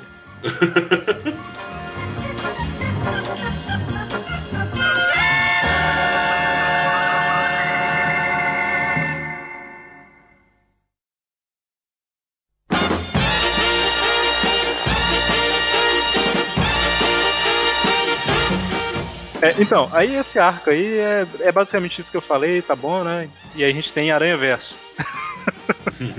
Não, aí a gente começa uma no, a, a, nova fase que já acho que aqui já pertence àquela, aquelas os reinícios da, da Marvel. É uma das ondas é, da nova É um dos Marvel Nows que tiveram lá. É, o, o Homem-Aranha Superior, o Homem-Aranha Superior foi o Marvel Now do Homem-Aranha, né? Que foi o tá. novo Marvel. E agora é a fase novíssima Marvel. É o All New. Aqui no Brasil. All New Marvel Now. É, all New All Different? Não, Não, só All New, por enquanto. All New All Different é mais novo. Aí depois tem o New Different, depois volta a ter o novo Marvel Now. Aí eu meio que já me perdi. É, enfim. Mas é. Marvel Tomorrow. Nem eles entendem essa, essa, essa, esses nomes aí que eles resolveram dar. Por isso que eles repetiram. Uma da, o Marvel Now voltou. É que eles Sabe o que eles usavam. podiam fazer? esse- Ô Presto, já, já que a gente interrompeu o Presto, eu vou continuar interrompendo. Eles podiam fazer o seguinte: na capa da revista, não tinha aquele negócio assim, bem-vindo à revolução, um R assim e tal. Aí depois, ou, ou era re-evolução, tinha um Ezinho tipo, como se estivesse pequenininho pra cima, sabe? Eles É. podiam ter ido acrescentando S, sabe, em cada fase. Tipo, bem-vindo à re-evolução. É quase isso. Mas é, é Aranha Verso aí, teve Marvel Now, e eles, Não, então, esse o que eu era. queria falar é que aqui no Marvel. Brasil ela teve uma ela teve uma modificação também depois que terminou superior. Foi o momento que a, a, a Panini resolveu trazer as edições em dois formatos, em, capa, em papel jornal e em papel LWC. É o começo da fase é, eliti, eli- da elitização da, das revistas, que elas começaram É, a ficar mais caras. A culpa, a culpa de ter revista hoje em LWC é dos fãs de Homem-Aranha, né? Porque essa foi a coleção teste. É, Eu quero verdade. Pra ver se o povo comprava comprei- mais um ou outro. Eu comprei em papel jornal. Olha, eu vou dizer que eu não comprei papel jornal porque as capas do as capas do, do papel LWC sempre eram mais bonitas do, do, do que do papel jornal. Então eu acabei Se acabei eu escolhendo tivesse- o livro pela capa. Se eu fosse a editora, até eu que sou você bobo faria isso, né? essa, essa porcaria. Não, vou se, vou se eu fosse editora, gastar um pouquinho mais e lucrar muito mais, é isso. Tá? É, É, tipo assim, é se eu do fosse Capitão editora, o que, que eu ia colocar? Eu ia colocar uma capa do Humberto Ramos na LWC, que é, tipo, que é aquele papel maior. Ou eu vou colocar um Alex Ross, que foi o que eles colocaram nas cinco primeiras edições. É lógico que eu vou colocar Alex Ross. não tem, não tem Só nem tem discussão. Roberto Ramos aqui na minha. É, Mas é, cara, é pior que é bem inclusive, isso, né? É bem é, A ué. edição número Isso 2 aqui, ó. é isso, é o Alex Ross numa e o Humberto Ramos na outra. É bem Na isso. 5 também. Na 5 também. Uhum. Bem, aí esse, esse reinício, nesse totalmente nova Marvel, o Peter Parker está se reada- readaptando ao universo da Marvel, as pessoas estão meio putas com ele, ele não sabe. Começa com cueca de teia, inclusive. E é aqui que a gente começa, é, surge o Clash, Ah, os melhores personagens da, do Dan Slott. Ô, Cara, eu vou dizer que a minissérie que ele caramba. estreia, ele é, le- ela é legal ainda. ah, É, não, mas não. a minissérie- É, não, sim. Desculpa, continuar. Só, só fazendo um comentário sobre isso aí, né? É, nessas primeiras edições teve esse tipo um Untold Tales of Spider-Man, um arquivo secretos, que foram cinco edições falando lá do início do, do Homem-Aranha como herói, e eles introduzem esse personagem que é o Clash, né? Então, Então, ó, O esse, sultão do som. esse o, o Sultão do Som. Esse é um personagem que foi praticamente um reboot, assim, a forma que ele foi encaixado. Reboot, assim, não afetava, em teoria, muito a, a, a- história inicial do Homem-Aranha, apesar de estar envolvido ali. Pra ver como ele é importante. Só que é, é, esse é um que eu acho que beleza, assim, legal, foi feito dessa forma, poderia não ter sido citado mais, né? Mas Eu enfim. achei que não seria, inclusive, quando eu li. Porém, tem, tem outro personagem que, que, que, imagi- que, na verdade, mudaria muito ah, o fato de estar ali na, na, na fase inicial do, do Aranha e, e não muda nada, né? Que a gente vai falar já já. É, só comentar que essas primeiras edições aí, elas valem a pena por causa do Learning to Crawl, né? Que é o. Como é que ficou aqui no Brasil? É Primeiros Passos. É, É, que inclusive a Panini. aprendendo- mas eu acho que ficou como Primeiros Passos aqui. É, Aprendendo a Escalar seria meio que uma, a tradução certa, né? Mas ele. A Panini anunciou, provavelmente quando esse programa sair aí já deve estar vendendo, o encadernado justamente dessa parte do, do Learning to Crawl. E aí, na sequência, a gente tem Aranha Verso, né? Que também já fizemos um Tripcast a respeito. Não, não, não. Então a gente depois de, depois de, de, de Learn to Crawl vem o Learning to Nado de Costas, não é? Let's go Eita. back. Só um parêntese também que nessa época, um pouquinho antes de Aranha Verso, tem a, o surgimento da teia de seda, né? Eita. É, eita, que, que é justamente que, que, que, é justamente o personagem que imagina se, se fosse encaixada na, na, na cronologia inicial do Aranha era pra ter mudado tudo, né? E uhum. eles, eles fingem que não faz diferença nenhuma. Né? Eu, é. na voz da discórdia, eu quero dizer que eu gosto bastante da Seda, o problema é quando ela é escrita pelo Ben Slott. Cara, eu vou ter que então, é, ela é muito boa. Eu não vou discordar de você, porque quando todas as vezes que ela apareceu nas revistas escritas pelo Dan Slott, eu fiquei assim, nossa, que personagem chato. Aí saiu a minissérie dela, né, a revista dela. Eu li a primeira e a segunda edição, eu gostei pra caramba. Então, assim. É, as edições, é... a revista da Teia de Seda é legal. O problema é, é engolir a história de origem dela, a relação da, da, da origem dela com o Peter, os Aquela... poderes que ela tem também, enfim, a, tudo a, isso. o lance do feromônio foi o que mais achei bom sabe? Da, é, pra quem não sabe. É aquele, aquela desculpa pra fanservice. É, é só, só explicando aqui, né? O, o, nesse meio tempo aí, teve aquela minissérie Pecado Original. Para cada personagem, eles revelaram algo que ninguém sabia. Né? No caso do Homem-Aranha, foi que antes.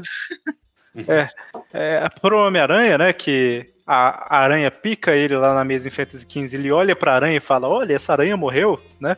É, eles fazem um reboot que, na verdade, ela picou ele, desceu e picou o calcanhar de uma menina que tava lá, né? E aí ela desenvolveu os mesmos poderes. E aí o Ezequiel, aquele cara lá das revistas do Straczynski lá, ele vê que ela desenvolveu os poderes, tranca ela no bunker até agora, né? ela ficou lá trancada 60 anos. Ela ficou 60 anos trancada num bunker.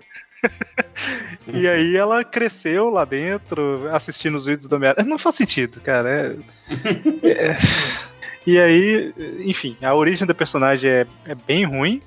E igual eu falei, né? Assim, eu não li todas as revistas mensais dela sem ser do Dan Slott, mas eu li as primeiras, as primeiras que não eram do Dan Slott eram boas. Só que a personagem já tava queimada para todo mundo, né? Por causa de Aranha Verso. Que ela é chata pra caramba no Aranha Verso, cara. Ela atrapalha o plano é. de todo mundo. É, ela, ela, ela, ela, interagindo com os personagens Aranha, ela fica muito esquisita, né? Assim, fora talvez o.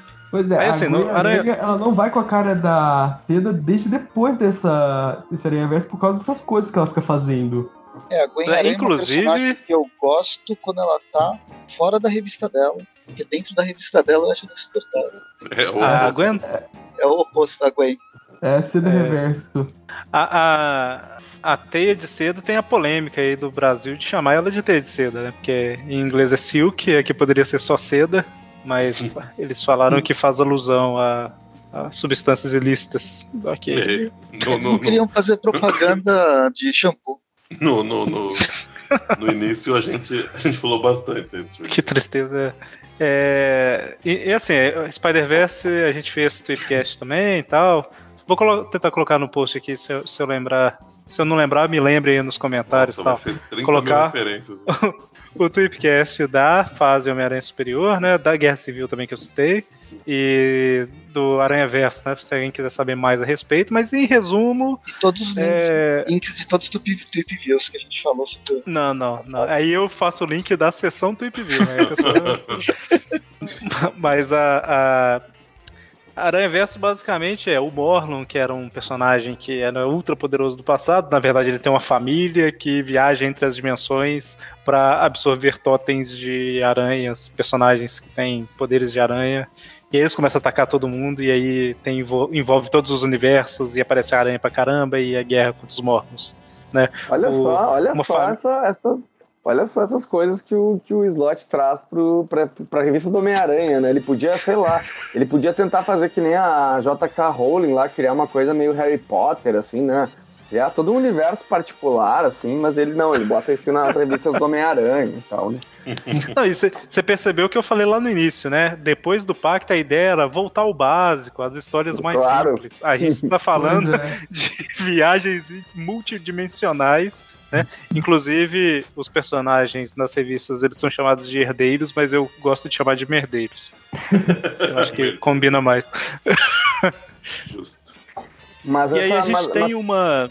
Oi? Não, só, só, só, comentando também a respeito do, do Aranha Verso, essa saga, por mais que tenha pessoas que gostem ou não gostem, acho que a maior parte gosta, né? Mas ela ela tem uma, ela cria uma mudança muito importante na mitologia do personagem, tanto que ela hoje em dia o Aranha Verso, assim, se tratando de Homem-Aranha, é tão importante que gerou o filme, né, do, do Miles Morales ali, né, a animação.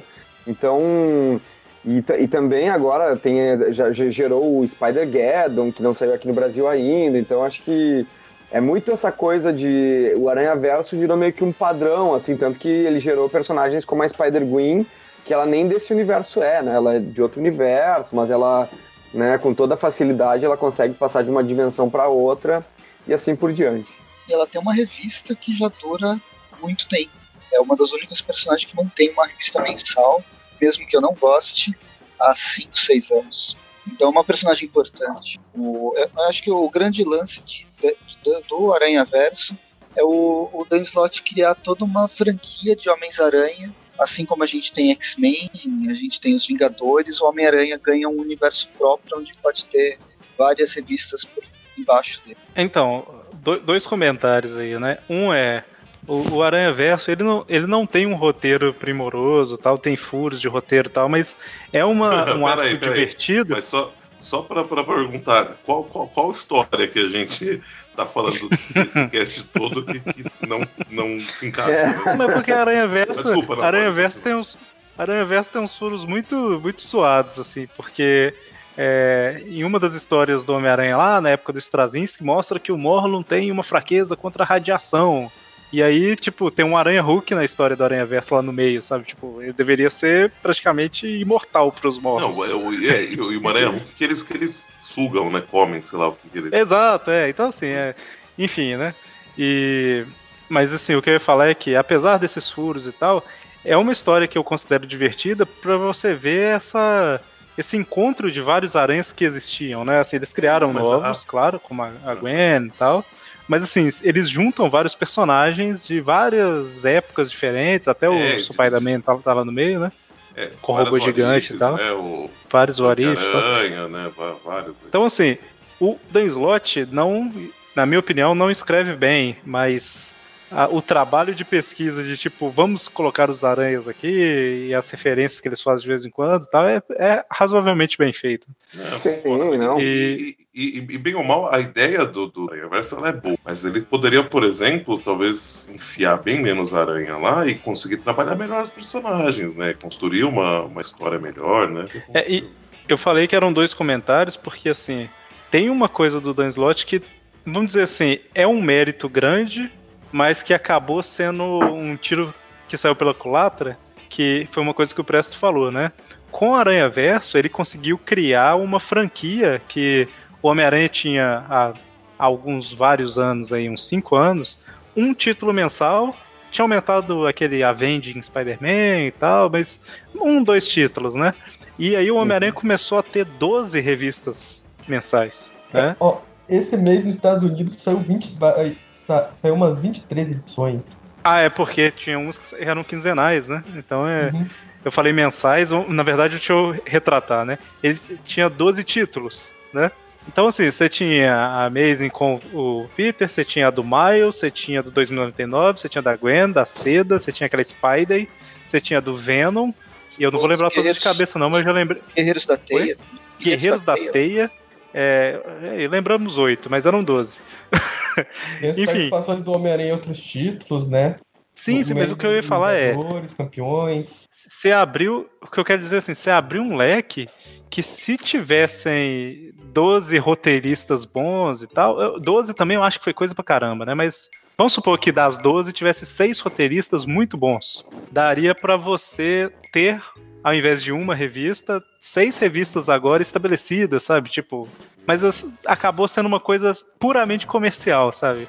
Ah, cria trocentas revistas aí e bota alguém para escrever. E as histórias, a maioria, assim, ou é mediana ou é fraca, sabe? Não tem nada assim muito de destaque né, na, é que às vezes, às vezes não é nem um roteiro ser ruim, tipo, eu acho que se o que dava para se dava para se manter e Mulher Aranha principalmente. Ah, Só a Mulher-Aranha era uma delas. Você não tem uma, propaganda, uma propaganda boa, uma questão de marketing que realmente acredita nas revistas que estão sendo lançadas e, não, e um público um, um público tosco mesmo que também não, não vai não, não tá aberto a novas as novas criações, só que é a mesma em si de sempre. E eu acho que também pode ser pela. O problema pode ser a quantidade também, sabe? Tipo, de repente você bota 11 revistas a mais, 10 a mais. É, se fosse uma coisa que estivesse sendo introduzida aos poucos, sei lá, alguma coisa assim, sabe? Eu acho que talvez teria sido mais aceito. Eles acabou que aconteceu justamente uma coisa parecida que aconteceu com a Salvat, né? Ela lançou a, a coleção de capa preta, vendia bem, lançou de capa vermelha, vendia bem, ela começou aquela clássicos, aí como tava vendendo bem, ela começou a expandir, saiu do Homem-Aranha, então no final das contas você tinha que gastar 500 reais por mês para ter todas. E, e aí chegou num ponto que o povo foi parando de comprar, né? Porque não, não dá. Eu acredito que tenha sido um dos motivos que a Salvat descontinuou suas coleções, né? Porque você começa a lançar coisa demais no mercado e acaba que você cria concorrência para você mesmo, sabe?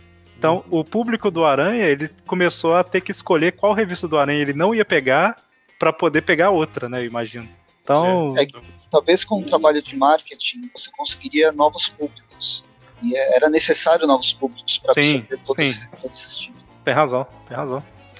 Mas enfim, é, isso deveria ser um grande legado aí do Dan Slott, mas hoje a gente está com na gravação do programa aqui, né, nessa data, a gente tá com a, a, Amazing. Na verdade, o Peter ganhou novas revistas, né? Ele tá com a Friendly Neighborhood e com a Espetáculo também. Na verdade, a Espetáculo foi cancelada para abrir lugar para Friendly Neighborhood. Ah, verdade. É isso aí. Então ele tá com a Amazing e Friendly Neighborhood, né? Que voltou para esse volume 2 agora. É, o Venom tá com uma revista. A. a o Spider-Man e Deadpool ainda tá, né? É, vai ser cancelado agora na 50 a Gwen continua, com a, agora ela virou Spider é, Ghost. Ghost Spider. Ghost Spider. Enfim, eu acho que é isso, né? Acabou. Ah, o Renew Your Vows era uma das 12 também. O mais voltou até agora. Mas enfim, são poucas, diminuiu é, bastante. São poucas, é isso que eu queria dizer, assim. É, teve muita, mas o que sobrou hoje é, não depende muito do que o Slot fez, né? Porque o Venom meio que já tinha, o Peter meio que já tinha, o Homem-Aranha Deadpool não foi bem, a ideia do Slot é outra coisa. Então, assim, é só a Gwen, né? Que ficou, vamos dizer assim. Do... É, a Gwen, ela foi Mas, enfim. só um conceito que outro cara foi lá e fez, né? Exato, é. Então, enfim, deveria ter sido legado aí de Spider-Verse, né? Ah, vocês falaram e... já o Octopus voltando a ter revista. Ah, é, agora tem o Octopus. é. Mas enfim, não sei é, tempo mas é just, justamente do... isso. Você tem não. um retro. É, explode um monte de personagem que tem. Alguns têm, têm conceitos legais, outros nem foram trabalhados para a gente saber quem eles são. E aí isso tem. No que tem o Big Bang, tem o Big Crush também, volta tudo a ser o Homem-Aranha com várias edições, só voltado para ele mesmo que já isso já, já vem faz tempo, não é de agora, já faz uns anos que teve essa regressão de títulos. É, não, é, e vocês, vocês falaram, é bem. Você, na verdade, você até consegue criar personagens interessantes quando você trabalha dessa maneira. Só que aí, por exemplo, você, em vez de falar, não, tá, eu vou trabalhar esse personagem aqui, ter contato com ele, eu ganhar um dinheiro, ter, né, o personagem vivo, vou aqui fazer uma, uma minissérie de seis edições, ou fazer uma minissérie de 12 edições. Não. Os caras começam a criar uma história que aí é para o personagem que fala, não, enquanto estiver vendendo, eu vou ficar entuchando história nele. E aí começa a escrever coisa que já não faz mais lugar nenhum. E aí vai matar o personagem ali na, na, na, na frente, porque não tá, não tá vendendo revista. Morrendo, né? Porque a história tá, tá ruim. Lógico, se você tivesse parado antes, você podia volta e meia estar tá, é, revisitando esse personagem em revistas paralelas, né? Ou dando oh. principal. Mas não, né? Como os caras são zoiudos, fica, fica fazendo dois, isso, né? O 2099 acho que foi bem isso. Ele é, é um é. personagem que já era conhecido anteriormente, por causa do Aranha Verso, trouxeram ele de volta, legal trazer, e quiseram ter uma história, uma revista mensal.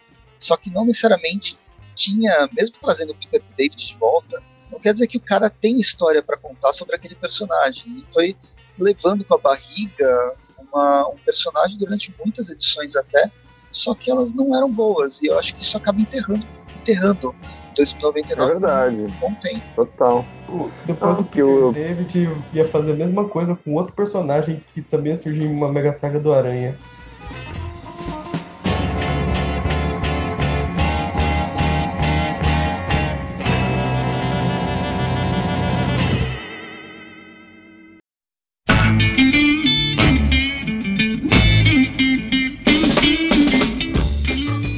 Depois do Aranha Verso foi a época que eu dei uma parada de, de acompanhar. Então daqui pra frente eu, eu tô um pouco por fora do, do que rolou. Então eu sou, sou a orelha do programa, né? Qual que foi a sequência? Eu sei que a gente teve Guerras Secretas, né, na sequência. É, e quais são as teve... principais histórias aí que vai entre Aranha Verso e o fim, né, da, da fase Ah, não, é que né, é, nessa... ir pux, irem puxando, porque eu não sei. Eu acho que mais é. que história é a condição do personagem. O Homem-Aranha, depois das Guerras Secretas, né, todo o universo Marvel passou oito anos, oito meses sem a gente saber o que, que aconteceu uh, na reunião dos universos. E aí o Peter ele virou o grande dono da, das indústrias Parker, ele era o magnata meio Tony Stark, mas com um bom coração. E essa é a nova condição do personagem. Isso por, mesmo vai... porque o, o, Homem de Ferro no Tony Stark não, já não tinha coração fazia tempo, né? Ele tava correto é. Né? é. E essa é nova condição que vai dar o tom da, da, das histórias. Que as pessoas gostam, uh, ou não, na verdade, mas é, é, o que vai dar o tom do, das novas histórias. Eu acho que é, vai, e... vai marcar vai ser mais pra frente a Guerra Civil e principalmente a conspiração do clone, embora tenha os outros outras coisas pontuais. É, tem mais, tipo, aquele arco lá do Zodíaco e tem aquela, assim, eles pegam o, o gancho lá do da Guerra Secretas, que apresentou o Regente naquela minissérie lá do Renovando os Votos, eles pegam esse personagem e trazem pro universo meio meia. Aí tem aquele arco do Homem de Ferro e do Homem-Aranha se unir pra enfrentar esse cara. Aí no meio eles têm uma briga puta por causa do Miles. Sim, bem bom. Cara, essa foi meio que assim, é, foi o Deadlock meio que já perdendo o gás para o Homem-Aranha mesmo. Já não tava mais conseguindo manter o ritmo. O ritmo antes já não era bom, e já tava dando uma piorada nessa fase. Não, só... vocês, me animam, vocês me animam pra caramba leio essa fase. Não, é que assim, não, mas ó, eu vou, eu, eu vou dizer o seguinte. Ele tem, ele tem histórias. Ele tem que fazer histórias é, quinzenais. Histórias de 20 páginas quinzenais. E tem também que agradar fazer uma mega história para edição número 800 ou 700, seja lá qual for aqueles números redondos que são bonitos. Então ele acaba. É uma coisa bem característica do, do Dan Slot, mas não sei se é meio que o pessoal da, da, da edição falando: ó, oh, a gente tem que ter uma mega história aqui, e de lá para cá você tem que inventar e preencher buraco. E ele faz muito isso, ele preenche buracos para fazer uma mega história entre um ponto ou outro. Isso durante Sim. toda a fase dele. Aqui acho que o grande marco é a conspiração do clone. E, e existe uma evolução do personagem que é interessante. Eu acho que o Homem-Aranha ele tem ele não é o Homem de Ferro. Ele é o Peter Parker dinheiro tentando ser o Homem-Aranha ainda. Eu acho que essa é, falta. E, e, não, é só, só vou colocar uma coisa que o que marca bastante essa, essa fase é que as, as aventuras não são só em Nova York, né? Então, ele, é, é essa fase que nos Estados Unidos ela é chamada de Worldwide e aqui no Brasil ficou como é a teia, agora é global, né? Uhum. Então, o Homem-Aranha é global, assim, né? Tipo, ele ele tá com esse uniforme mais tecnológico, mas ele também, como as indústrias Parker têm, têm sedes em vários locais estratégicos do mundo, porque eles são tipo uma, uma, uma um Google, assim, né? Um, as histórias acabam se passando em vários lugares do mundo. E isso também dá um, dá um tom, assim, tipo, tem... Por um lado, a gente tem o Peter uh, não conseguindo trabalhar como CEO da empresa dele, né? Ele é um péssimo CEO, né? E péssimo mesmo, né? Ele, não, ele tá é. sempre vazando para ser Homem-Aranha, né? Deixando todo mundo falando sozinho. Mas ao mesmo tempo a gente tem, tipo, a Tia May fazendo um trabalho comunitário, assim, em, em várias re regiões do mundo. Uh, na fundação, nessa, é, nessa fundação Tio Ben, né? E que é uma coisa que a Tia May já fazia em histórias antigas, assim, também, né? Então, eles meio que pegaram também alguma coisa ali interessante, assim, do... Na fase do slot mesmo, no começo do Breaking New Date, é ela trabalhando lá naquele projeto Festa. Aham. Uhum. Que é quando aparece o seu negativo, né? Uhum. E, basicamente, acho que isso vai... Ele, ele vai sendo empurrado, assim, sem grandes eu acho que a, a, história ela vai seguindo, por mais que tenha a fase do Zodíaco, depois a fase do Regente também, tipo, que, enfim, são, são historietas, assim, né, que culminam nessa conspiração do clone, que é justamente, que é justamente uma história que um, ela tem seus méritos, assim, ela tem a volta do Ben Hill, né, tem, tem algumas... Como a forma que o Ben Hill voltou não, mas a forma como o Ben Hill voltou e que mudou completamente o personagem, né? Transformando numa coisa completamente odiável para quem gostava do personagem dos anos 90, né? Mas eu achei bem construído e achei justificável, assim, tu dizer, ah, ele enlouqueceu, ele morreu vinte e poucas vezes, né? Então ele tá. É, tipo... Ele virou uma espécie de chacal mesmo, assim, né? é, é que, deixa eu interromper, que é justamente, é justamente sobre isso. É, eu acho que da, dessa, dessa fase do Dan Slott aí, essa história conspiração do clone, com o Ben Riley voltando e tal, foi uma das que chamou mais atenção. Eu queria ver, eu queria perguntar a você se algum pode dar uma resumida mais ou menos no que foi a história, sabe? Porque às vezes quem tá ouvindo não, como eu, né? Quem tá ouvindo não leu. Então é interessante saber o, o macro aí do que, que aconteceu é, nessa história.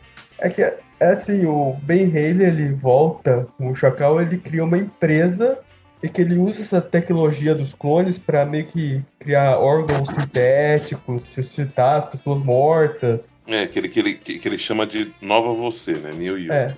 Aí tem uma tragédia pessoal, a... veja aquele choque, a Tia May fica viúva de novo. Aí tem toda essa questão. Aí o Peter ele começa a considerar seriamente investir nessa Nova Você. Aí, sem tá saber, investindo... né? Sem, sem saber que estava relacionado aí ao, ao novo Chacal. Chacal. E o Dan Slott chega a trabalhar uma coisa de ética, que até que ponto a ciência pode ter, uhum. ter controle sobre a vida das pessoas, uhum. sobre a vida e a morte. Existe um, uma, um, uma, uma, certa discussão interessante nessa. É. Até que chega um ponto que é, não pode ter clone porque todos eles vão acabar virando carniça. É que é o, os clones eles são baseados no, no DNA do carniça, basicamente. Hum. E é e aí isso vai disseminar uma mega, uma mega infestação no, no planeta Terra inteiro. Isso é descoberto é, no multi, através de outra terra do multiverso, né? O que... É, o, o Kane, ele estava viajando por outras terras e ele tá descobrindo essa semelhança, que toda vez que o, as indústrias Park investiam com uma nova você, a terra era tomada por carniças. Exato. E hum, basicamente eles acabam fazendo uma chantagem emocional em muitos personagens coadjuvantes da história ali, né? Tipo, por exemplo, o Jameson, daí, tipo, a nova você apresenta a Marla de volta ali, né? Viva, Nossa, né? O JJ sofre pra caramba. Cara, eles apresentam a Marla, eles apresentam de volta a Matt Frank, que é a sobrinha dele. Ele foi lá uhum. justamente porque ele queria que trouxesse o pai dele de volta. E ele é, começa a fazer uma propaganda sobre a sobre esse, essa, essa empresa e tal, usa toda a empresa dele para fazer propaganda da nova você, fica puto da vida com o Homem-Aranha e com o Peter que não deixa o pai dele ser ressuscitado. O pai do JJ acaba morrendo. Existe uma, um racha bem grande do JJ com eles e depois ele, no final da saga, quando tá todo, todo revertério, o JJ tem mais uma quebra onde ele perde de novo as pessoas que ele já tinha perdido. Não só ele, por exemplo, o Rino, ele também perde a esposa dele de novo, né? De novo, é. Uhum. O Lagarto tem a quase perde a família também, né? dele. Também tem a Jean The Wolf. Cara, um monte de gente que volta só pra morrer de novo. O pior mesmo foi o Jameson. Ele sofreu pra caralho nesse arco. É, Depois disso, ele, inclusive, é, ele é, é demitido vamos, da televisão porque ele tava fazendo propaganda dessa nova você. Ele perde o é, emprego ainda. Vamos, vamos combinar. É, também. Vamos combinar que, que, que, que, que o Peter, apesar de ter um monte de gente que, né, que fez diferença na vida dele e marcou tá aparecendo e morrendo novamente, né? Gwen, Capitão Stacy. Isso, isso para ele já é uma, é uma quinta-feira fraca, né? Isso, isso, já aconteceu, isso já aconteceu várias vezes, né? E agora, realmente, para ver, os, ver outros personagens, né? isso é bem. Foi um Você quer dizer que o, o, Jameson vê o povo morrendo, o Peter bate com o cotovelo no braço do Jameson e fala assim: é a sua primeira vez? É tipo isso? ah, primeira vez, né? É... Cara, tem uma parte que o James ele tá chorando lá no cadáver das, das que eles perderam e ele fala pro Homem-Aranha: Por favor, não fala pro Peter que ele estava certo. Ah, é. é, e alguns meses depois ele descobre a identidade, né? Imagina só. É, é, e, e nem releva isso, nem lembra disso, né? Caramba. Mas enfim, né? Essa saga aí do, do, da conspiração do clone, ela tem. Ela, ela tem algumas. As questões que são levantadas são legais, assim. É. E, assim, na minha, na minha memória afetiva, a saga do clone dos anos 90 é o principal, assim, é o que me fez ter, ter o carinho que eu tenho pelo personagem, assim, então... Uhum. né, foi, foi muito importante ter, ter lido isso, tipo, tanto que eu li, li quando saiu em inglês e quando li, saiu em português eu li de novo, assim, então, uhum. mas, mas mesmo assim, é, é, é, bem saga do slot, ela começa é. bem, tem um bom desenvolvimento, mas daí começa a ficar, tipo, por exemplo, no final da saga, uh, aparece o verdadeiro Miles Warren, né, o Chacal de é. verdade. Só que no mesmo momento em que ele aparece, ele já morre de novo, assim, e ele morre, tipo, na casa, ele morre com a, com a Cara, Gwen eu, lá. Eu não sei tipo, se uma... ele morre. Aparece ele gritando lá e pegando fogo. É, cara, mas é, bah, é uma coisa assim desnecessária, assim. E nessa época também, o, nessa fase aí, nessa, nesses 4, 5 meses que teve a conspiração do clone, o Slot estava hum, escrevendo a revista Clone Conspiracy, e quem tava escrevendo Amazing Spider-Man era o Christos Gage, acho que é, né? Daí, é. tipo, as histórias uh, da Amazing, elas estavam meio que sendo secundárias, assim, né? Uh, falando, uma delas contava a história mais da Gwen, outra contava mais a história do, do Kane, outra contava mais a história do Ben Reilly, todo, todos Essa focados dentro da conspiração. Isso, foi na Amazing, foi na Amazing, essa aí que, que foi o Chacal aparecendo e morrendo, né?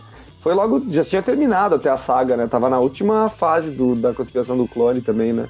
Pois é. Essa, a, a, eu acho que a saga da conspiração do clone é que foi, na verdade, a despedida do Dan Slott. Foi que ele acabou e precisava, e a partir de então, o próximo ano que vai ficar à frente do personagem é amarrando ponta solta, que é fechando o negócio do, dos duendes, uhum.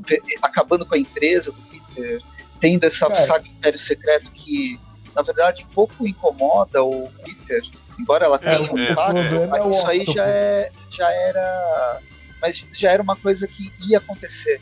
Que o, mesmo se não tivesse a saga, o, o, o Dan Slott precisava entregar o personagem num status quo mais básico próximo. Não, mas oh, tem, tem coisa ainda, ô Pressa, é. tem coisa ainda. Tem é. bastante arcos ainda, tem vários arcos. Cara, tem é, o, é. a volta do Norman Osborn. Sim, eu sim, acho que essa conspiração clone ela foi o início do fim, porque a partir dela começou a surgir um monte de histórias que é justamente para encerrar essa fase. Como, porque assim, termina o Clone Conspiracy com o Peter indo atrás do Norman, depois dele ir atrás do Norman já começa o Império Secreto, depois do Império Secreto tem a queda do Parker e assim por diante. Uhum, uhum. Então, é um, mas é um ano de esperando, é, já é, um, é, o, o, uma amarração, sabe? É, o, o que eu entendo é que, é que talvez o que tenha acontecido é ele ter resolvido trabalhar com personagens importantes que ele não tinha trabalhado antes, né? Acho que ele já tá, né? Já planejando o fim de alguma maneira, talvez tenha sido trazer o Norman logo de volta, logo do clone, né? É, uma personagem interessante que, que vale citar também foi a volta da, da, da Sable, porque ela tinha ido embora no foi Confins da Terra. Confins o, da Terra né? o Slot tinha matado ela lá e Deathstark atrás dela de volta. Então, é, então eu, eu, eu, acho que realmente ele, ele, com tudo isso que ele fez, ele, bem ou mal, apesar da gente né, ter várias críticas escrévitas assim, eu acho que a, as ideias brutas, as ideias que ele tem, em geral, são boas. Talvez falta realmente, faltou, talvez ele realmente ter trabalhado algumas de uma maneira mais lapidada, né, melhor assim, que talvez em partes não seja só culpa dele, como a gente já falou, da, da, da, da Então eu vou ser polêmico. O Dan Slott, ele é mais parecido ainda com o Stan Lee, que não faz as... Se ele fizesse o que o Stan Lee faz, apenas um argumento de duas linhas, as histórias vão ser muito melhores deixar pro, pro desenhista fazer a história de verdade. Com Ó, essa é ideia. Faz. Depende, porque se, se, se fosse na, na época do Humberto Ramos, eu duvido que o Humberto Ramos escrevia bem. Ou, Cara... ou talvez escrevesse, porque já, já que ele não desenhava bem, talvez, quem sabe, ele escrevesse. É, o Humberto Ramos ele foi responsável por trazer o Chapolin Colorado pra Marvel. pois é. Falamos recentemente, inclusive. Cara, é, tem um negócio aí que você falou, do, do, você citou o Stan Lee, eu tô ignorando o que você falou, mas é, me lembrou outra coisa que o Dan Slott ficou mais tempo na Amazing do que o Stan Lee. Que era o. que foi a revista que o Stan Lee mais escreveu. É, que o Stan Lee escreveu mais de 100 edições da Amazing, né? Cento e pouquinhas lá. Até a 100 eu acho que foi ininterrupto, e depois escreveu mais um pouquinho. E o Dan Slott ficou, eu acho que mais de 180 edições só na Amazing. É, só que assim, tinha umas edições que era outro roteirista, que ele pulava. De vez em quando tinha uns arcos que eram de outros caras. Por exemplo, teve um arco do Mark Wade com a gata negra no meio. Teve um arco do Peter dando aula pros Vingadores. Mas eu acho que né? nessas ele fica acreditado como, como argumento, eu acho, é do Dan Slott. Eu acho que fica, na verdade, nem como argumento, era outro roteirista mesmo pegando o título por um ou dois meses no máximo. Eu sei, eu sei que revistas que o Dan Slott está acreditado como roteirista supera em número a quantidade que o Stan Lee está acreditado como roteirista. Agora, quanto mais, eu não sei, mas é, vamos dizer que hoje em dia o talvez o Bendis tenha ganho, né, por causa do, ah, do não, Ultimate. o Bendis mas... com o Ultimate Spider-Man com certeza ganhou. Mas a, no universo meio-meia, primeiro em quantidade é o Dan Slott, depois Stan Lee. Mas mais alguma coisa pra gente comentar aí da, das histórias em si? Ou... Ah, acho, eu, ah, eu acho que tem que Quer, passar Querem comentar mais do fechamento? Ó, só, só, só passar rapidinho então pelas fases que citou na pauta. Realmente, como a gente falou, Império Secreto, na verdade, a gente teve pouco contato na, na, e pouco influenciou né, no Aranha, mesmo os Aranha, né? E, eu acho que o, a, o que começou a estar mais próximo do fim que foi a queda do, do Parker, que foi aí ele perdendo, né? As Parker. O, o, a gente tem aí o, o Octopus superior, né? O, a volta do, do, do, do Octopus num corpo do, do, do clone. É, do, do, o Octopus superior foi nesse Império Secreto mesmo. É, é verdade, é, ele já voltou aí, mas aí, aí nesse momento, né, após o Império Secreto, é que ele, acho que ele foca mais aí na, na, na, na atenção aí ao Peter e ele começa a acabar o que ele quer, porque quer acabar com as indústrias Parker, porque foi ele que construiu, e já que ele não, é, vai e... ter, que, que, que, não seja o Peter que tenha, né? E aí ele, ele, ele foca nisso e, e, acaba conseguindo, né? É, Desmoralizar isso aí o do Império Secreto Peter mesmo. Parker. Império Secreto, eu, eu lembrava do, do, do, do, Fall of Parker. Então eu acho que é, é, pode ser que esse Fall of Parker é meio dentro secreto, ou, ou logo na, na, na, sequência. Mas acho é, logo na é, sequência. Pega uma, logo na sequência. É, pega uma rebarbinha ali. E depois a gente tem.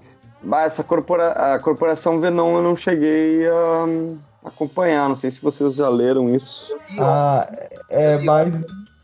É mais história do Venom e do anti-Venom. Não é tão ruim, depois piora. Eu vi o Venomizado.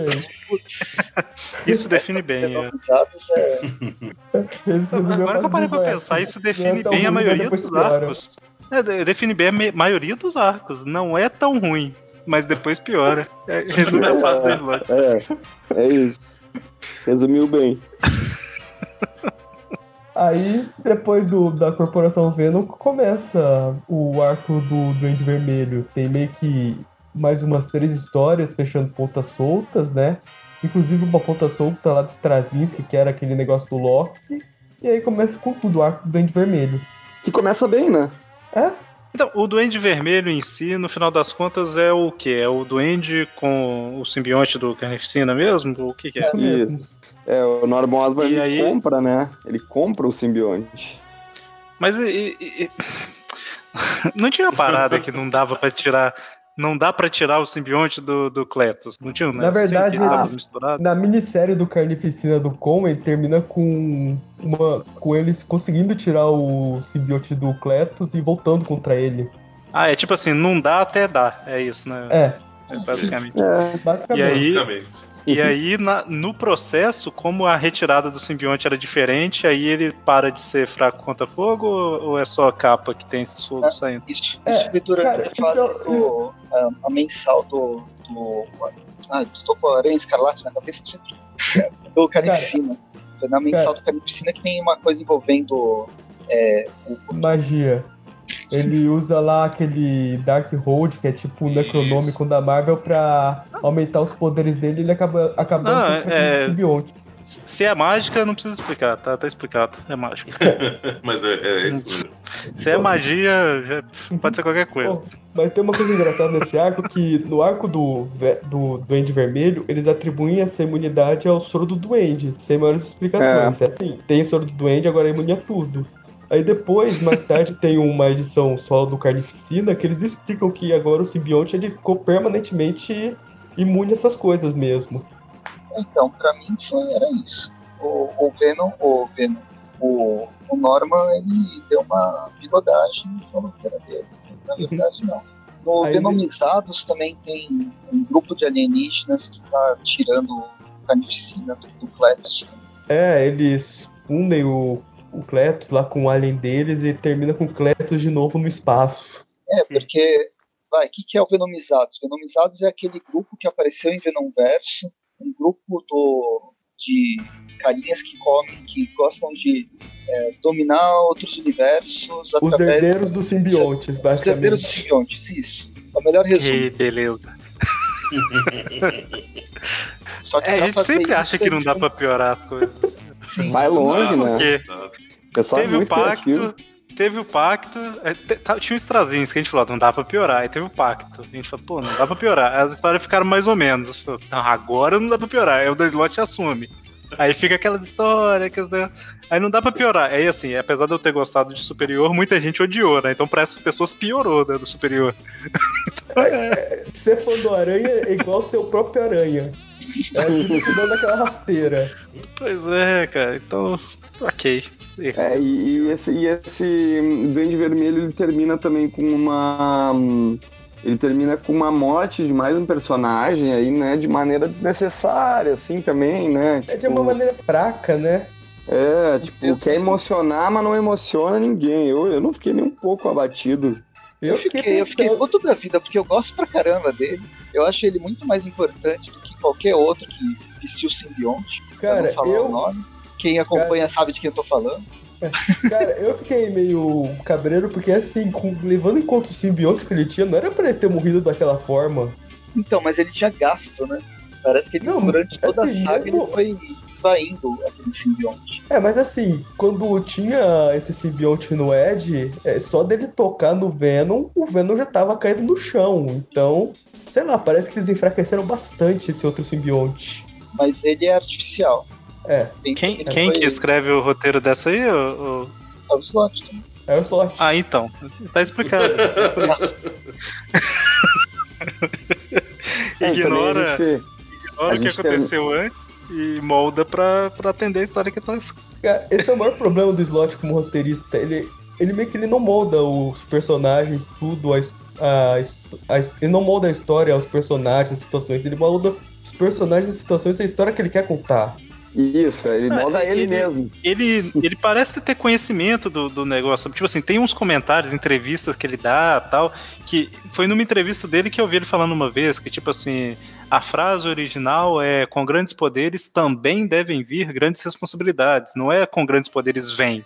Não é uma coisa automática, é uma coisa que precisa acontecer tal. E realmente, na, na revista original, a frase é essa. É, ele lembrou lá do cérebro vivo, não sei o que tal. Então, assim, aparentemente ele tem um conhecimento histórico do personagem, mas na hora de usar, ele modifica para caber no que ele tá contando, sabe? Então, verdade, sei lá, é meio. É, porque ele é, é um escritor, né?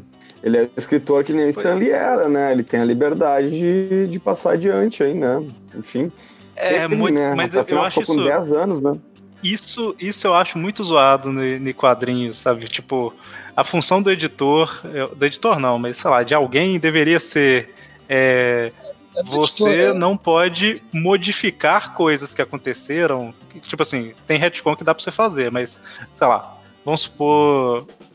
É, vamos pegar o exemplo do, do Carnificina não é bom aí porque vocês explicaram que é magia, mas, por exemplo, toda história, desde sempre, falou que ela era fraca contra fogo. Um escritor hoje não pode simplesmente falar que ele coloca ele no meio de uma explosão e nem cita nada, sabe? Tipo assim, é, tem que ter uma boa explicação para fazer uma transformação. Exato. Então, assim, o, o, só porque mudou o roteirista não significa que o cara tem que desconsiderar o que passou, sabe? Só que isso Sim. acontece desde, desde os anos 90, isso já acontece, né? Hoje em dia tem acontecido mais, mas desde os anos 90 já acontece. O roteirista entra, ele quer, tipo assim, eu vou deixar minha marca. E aí ele é, desconsidera coisas que não dá para desconsiderar, né? É eu diferente do retcon. Né? Vale citar outro autor que também faz muito sucesso, e eu gosto até, de trabalhar na Marvel, que é o Bendis. Tanto ah, o ele... Scott quanto o Michael Bendis, eles trabalham, eles, eles marcaram bastante a Marvel nesses anos de 2010, vai? o Bendis ainda mais, porque ele trabalha com outros, outras franquias, mas eles têm sua cronologia pessoal, onde eles modificam, aumentam, diminuem poderes de outros personagens, modificam é. detalhes de história para caber naquela história que ele contar, ao invés de tornar uma coisa mais orgânica, contar a mesma história, mas de uma é, dando uma explicação um pouco melhor, um pouco mais plausível. Uhum. Verdade. Mas então, é, mais algum comentário sobre histórias em si? Ah, só mais um, então, que na verdade a, a essa saga do Dente Ver, Vermelho ela encerra na, na Amazing número 800. E da na Amazing 801, o Dan Slott escreve a sua última história. E que é uma história bem lúcida, sabe? É uma história, tipo, que fala sobre a importância do Homem-Aranha, que fala sobre o Homem-Aranha dentro do, de um aspecto mais da, da, intenção do personagem enquanto super-herói, assim, que eu acho que é uma baita revista, assim, achei uh, uma das melhores coisas que o Slot fez ali uh, durante toda essa levada dele de 10 anos foi essa revista de saída dele, assim, que ele foi totalmente despretensioso, sabe? Ele simplesmente respeitou o legado do personagem sem querer mesmo que na, na, edição anterior ele tenha matado um personagem central de maneira irresponsável e, e, fútil, na minha opinião, eu acho que no 801 ele fez uma história muito bonita, assim, e que, enfim, poderia estar num, numa coletânea de, de histórias sobre por que, que o Homem-Aranha é, é, é, é, esse personagem que a gente gosta, sabe? Essa ele revista mostra, eu. Ele mostra a essência né, do, do Homem-Aranha e, e pelos olhos de uma pessoa comum. Uma pessoa uhum. comum que se sente inspirada no próprio, nesse herói que ela é... sabe que existe e encontra vez ou outra pela, pela cidade. É. é tipo um, um, cara, um fã antigo do Homem-Aranha explicando para um fã novo, que no caso seria a filha de, dele, o que é o Homem-Aranha. Legal, Isso. mas bem legal. O desenhista é outro também, é um. É o Marcos Martin, né? Marco Martin. Não tinha trabalhado nesse momento, nesse, durante o durante essa, essa fase final do personagem. Muito bem. E aí depois então, termina, e aí, né? assim... fez o Arangedon. Ah, é, o pós, depois que ele saiu da, do roteiro oficial, ainda tem algumas, alguns resquícios que ainda não, não vieram aqui no Brasil, mas virão em breve, que eu não li. Então, que, que, o que virá pela frente?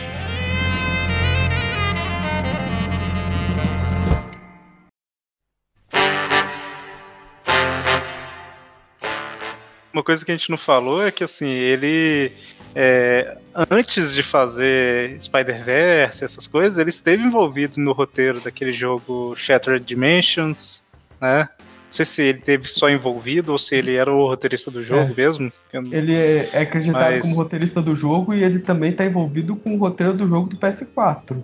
Exato. É. Mas assim, eu tô. Eu, do, do Play 4 também, né? Mas eu tô citando o Shattered Dimensions porque ele é justamente um jogo que você tinha quatro realidades, né? O, o vamos dizer assim, o clássico, o, o Ultimate, o 2099 e o Noir.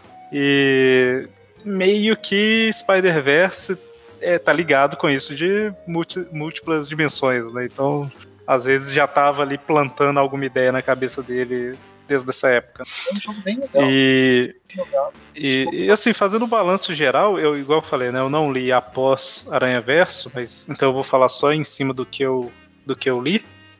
Para mim, assim, o, o Dan Slott ele tem esse problema de escrita que a gente ficou falando o programa todo aqui, né? Ele tem um, uma dificuldade grande de encerrar os arcos dele, que normalmente são feitos de forma corrida, é, me incomodava um pouco a forma dele escrever as revistas, sabe? Não sei, eu acho que era sempre muito. Acho que era muito simplista, sabe? Os diálogos, as resoluções das coisas tal. Então, assim, sempre parecia ser uma ideia boa que foi. acabou sendo mal executada, sabe? Tipo, poderia ter sido melhor. Eu sempre tive essa sensação enquanto eu lia as revistas dele. Então, é, acho que de fato, assim, a única coisa que eu gostei mais foi a fase do superior. Por conseguir ler ela desvinculando do que veio antes e depois, sabe? E Spider-Verse pela diversão da, da, de ver todos os aranhas juntos. Não significa que eu não gostei do resto, mas assim, eu acho que o restante que ele escreveu é tipo o mínimo que um roteirista deveria escrever, sabe? Tipo, não chegou a ter nada que se destaca. Tipo, nossa, essa história é muito boa, sabe? Não, não lembro assim de nenhuma que, que eu colocaria na parte que eu li, né? Então, no geral, é, eu não li a fase do Straczynski, eu não posso comentar sobre ela, mas das outras fases que eu li, eu acho que infelizmente a do Dan Slott acaba sendo a mais fraca de, de, todas até hoje. Então, é isso. O que, que vocês acharam? Ah, eu li com... nota pra fase. É, tô acostumado com isso. ah, dá, dá, dá, dá. A nota, a nota é a média de todos os tweet views lá. Então, quando tiver o tweet view dá 800, aí a gente tira a média de tudo. E... Nossa, somar, hein? Ah, mas o, o, o, Eric faz isso em dois minutos. Ele manja do, dos Excel aí. Se, se, eu não tivesse. Eu, eu tenho uma planilha antiga lá que tinha as notas, né? Só que parou em um momento. Se ela tivesse atualizado até o último programa, não precisava nem fazer conta, era só selecionar que já aparece na, no rodapé do Excel a média. Não precisa nem fazer nada. Eu tava, eu tava vendo aqui, conversava. Na verdade, o Ilha das Aranhas foi o momento que eu voltei a ler o Homem-Aranha. Eu comecei a gravar mesmo os reviews na época do Alpha. Então, assim, o que eu li, o que eu posso falar com, com pouca base no que tava vindo antes, né? Coisa há muitos anos atrás, e a minha memória acho que é muito próxima da do Eric, na verdade, né?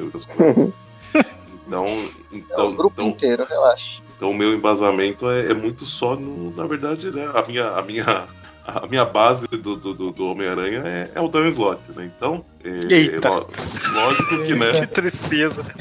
Lógico que, que, que graças ao, ao, ao Aracnofan eu, eu fui obrigado a ler outras coisas que bem interessantes também. Dan Slott não seja interessante, mas é. Então eu, eu, tive, outros contatos aí que dá para ter um, pontos de vistas diferentes, né? Então, é, para mim, por vai novo, novo de Aranha, para mim, é, ela tem realmente.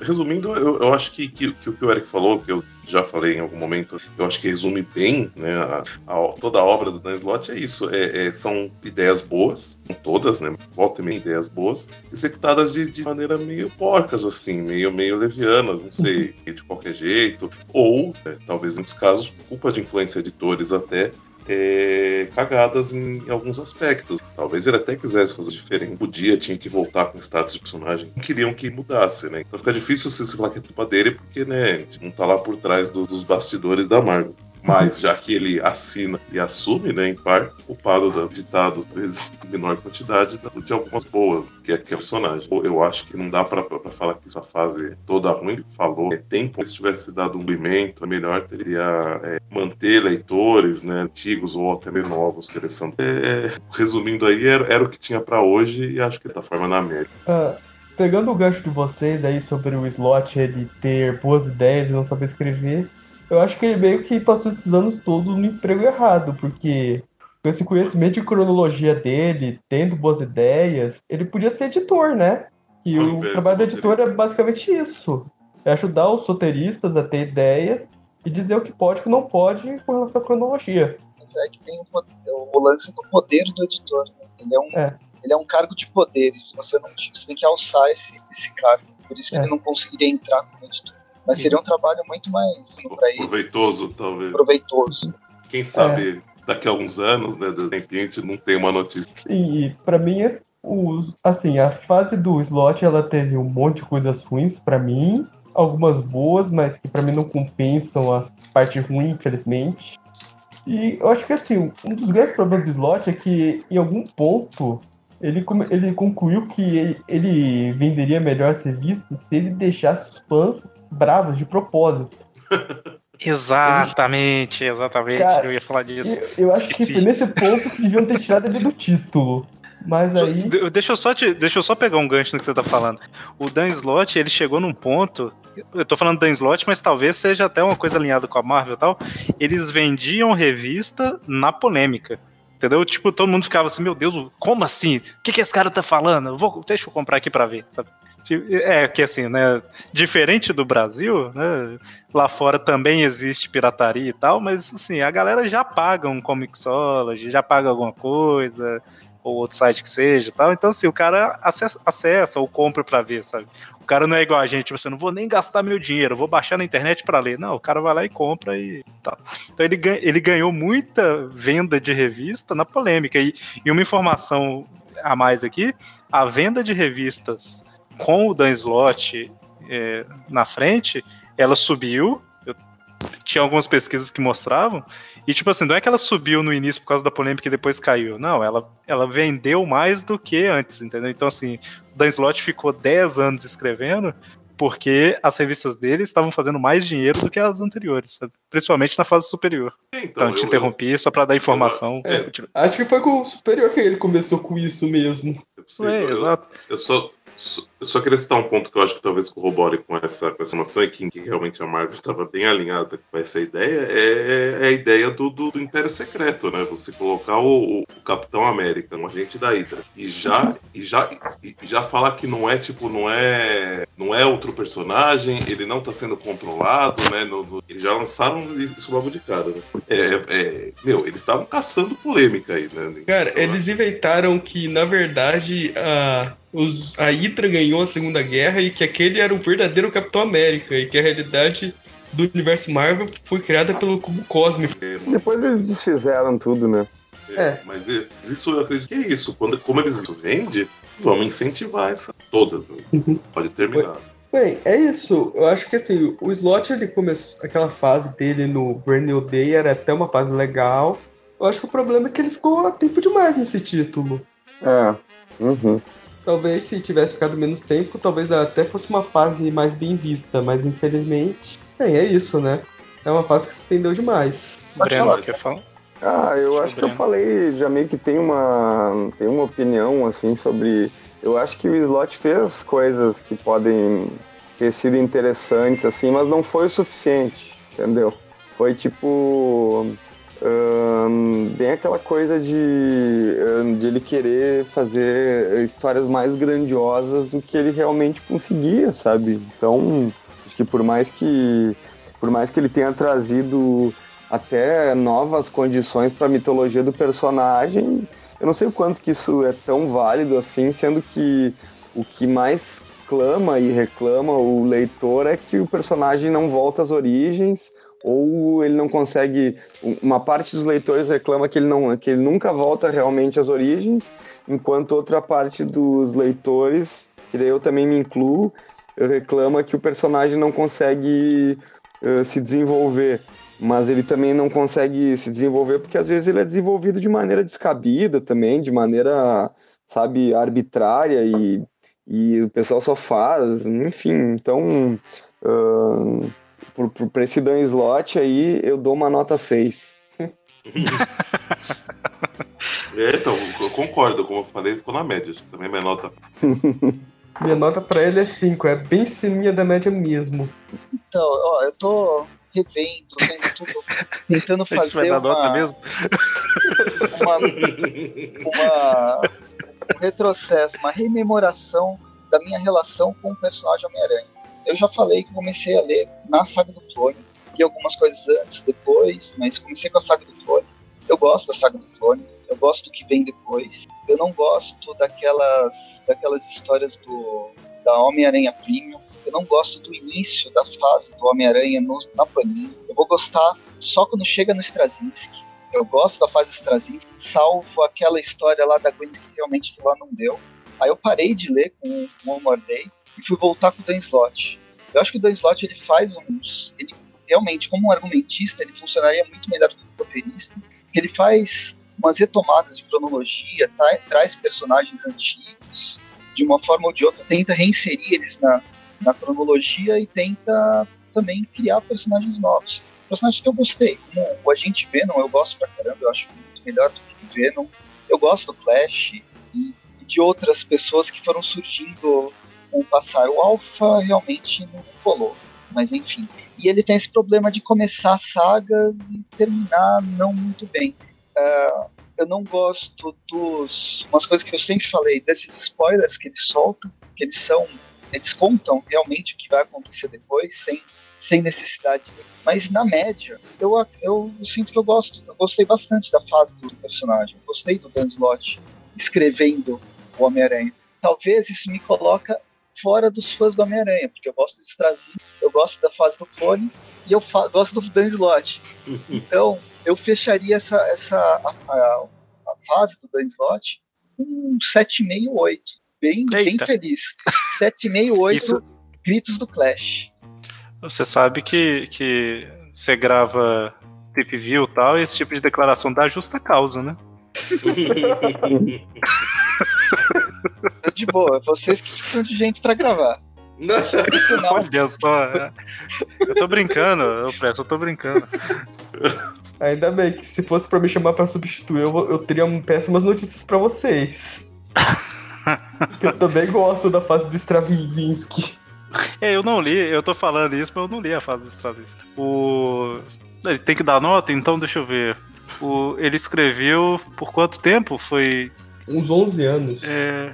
10 anos, né, que a gente tava falando, só que desses 10 anos tá a fase dos dois anos lá que foi, que foi junto com os outros, né? Ah, tem aqui, ó, a data da revista da Panini lá que a gente tava falando. É, no Brasil é desde 2000. 2000 e?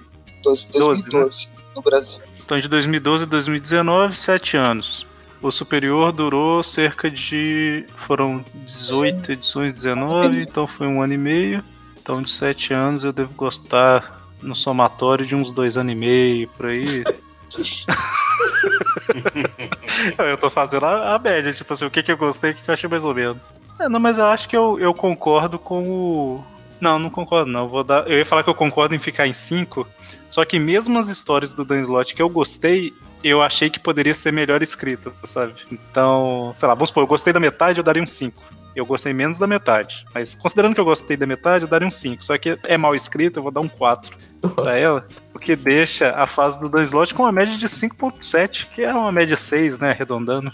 Uhum. Então, acho justo. Ok. No sufoco aumentar essa média. Se não fosse você, tinha, tinha caído.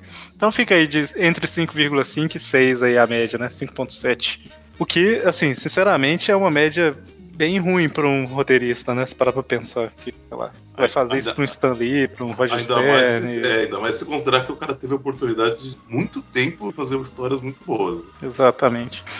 Bom, então eu acho que é isso, assim, a, a ideia de fazer esse programa, ela surgiu justamente por estar acabando esse mês, né, de março de 2019, a fase, aqui no Brasil, a fase do Dan Slot, né? Então a gente fez esse apanhado geral. É até interessante que, assim, a gente gravou o Tweepcast sobre a Guerra Civil. É, esse daqui meio que foi o do, o do pacto, né? O pós-pacto ali. E a fase do Dan Slot inteira, sendo que a gente tem os programas gravados do Superior e do Spider-Verse nesse meio tempo, né? Então é meio que a gente tem programa da Guerra Civil original até o final da fase do Dan Slot, né? A gente cobriu essa área toda aí para às vezes a pessoa não, não leu, ela pode ouvir os programas para conhecer mais ou menos o que aconteceu com o personagem aí nessa, nessa fase, né? É semelhante com o que a gente fez da saga do clone, né? A gente fez a saga do clone, depois fez do Ben Riley, depois fez a volta do Peter, né? Então, enfim, só uma curiosidade, caso quem está ouvindo não saiba desses programas, você pode acessar o site lá, porque o tá Tweepcast é um. tudo não, pelo menos alguns vão estar. Esses da saga do clone não precisa. É, e lembrando, é, assim, acessar o site, que, porque esse podcast é do site aracnofan.com.br, que é site dedicado ao Homem-Aranha, né, o universo do Homem-Aranha em geral. E hoje, né, o carro-chefe do podcast está sendo. O carro-chefe do site está sendo os podcasts, né? Estão sendo os podcasts. Então, toda quarta-feira a gente tem o Tip View Classic quando, em que a gente comenta histórias antigas do Homem-Aranha. Toda sexta-feira a gente tem um Tweep View, que é a gente comenta histórias atuais do Homem-Aranha e outras coisas, né? E... Sem contar que a gente fala bastante sobre as, os outros personagens, né? As outras séries mensais que orbitam o Homem-Aranha. Exato, que é, por exemplo, a, a Gwen, o Spider-Man Deadpool, Venom, né? Só essas maravilhas. Só essas Só diversão e alegria. E. Até os campeões. E além campeões tem o Miles. É, campeões é bom. Tem, é verdade, é verdade. Tem razão. E, e aí, na última semana do mês, nós não temos nenhum desses dois programas, nós temos o Tweepcast, né? O Tweepcast é mensal na sexta-feira da última semana do mês. E nas outras semanas, toda quarta e sexta, tem esses que eu, que eu citei. E além disso, nós temos também um padrinho do Aracnofan, né? onde quem quiser e puder contribuir com algum valor mensal lá para ajudar a pagar hospedagem do site e tudo mais, pode Aju contribuir. ajudar a pagar o Uber para chegar na gravação. Olha ali. a partir de, de um real, né, qualquer valor lá, e de acordo com o valor tem algumas recompensas, como participar de alguns programas, é, receber o programa antes, enfim, tem acesse aí no, no post, tem um link do padrinho, lá você pode pegar mais informações. Teve alguns sorteios já, né? Já teve. É, todo mês a gente está fazendo sorteios do entre, entre os apoiadores, né? Aí algumas revistas, às vezes tem algum item diferente também. E além disso, temos as redes sociais, né? Instagram, é, Facebook, YouTube e tal, tudo arroba aracnofan. Só acessar lá que você pode seguir a gente, certo? É. Então, acho que podemos fechar por aqui, né? Eu não falei que eu já briguei com o Slot no Twitter, mas isso deixa pra depois, né? Agora? A essa hora do programa vocês vão falar isso? Caralho. Na verdade, eu só, só perguntei se não tava na hora dele sair e ele ficou, ah, como assim? Eu que.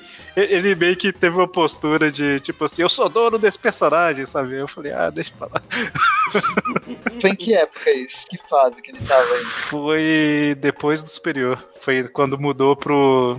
Ou foi depois do Spider-Verse, não sei. Foi ou quando mudou pra novíssima Marvel, ou quando mudou pra é, All New, All Different, Marvel Now. Só. Você sabe que você pode ter sido culpado, então, dele pegar a falar, não, vou ficar mais cinco anos. Putz.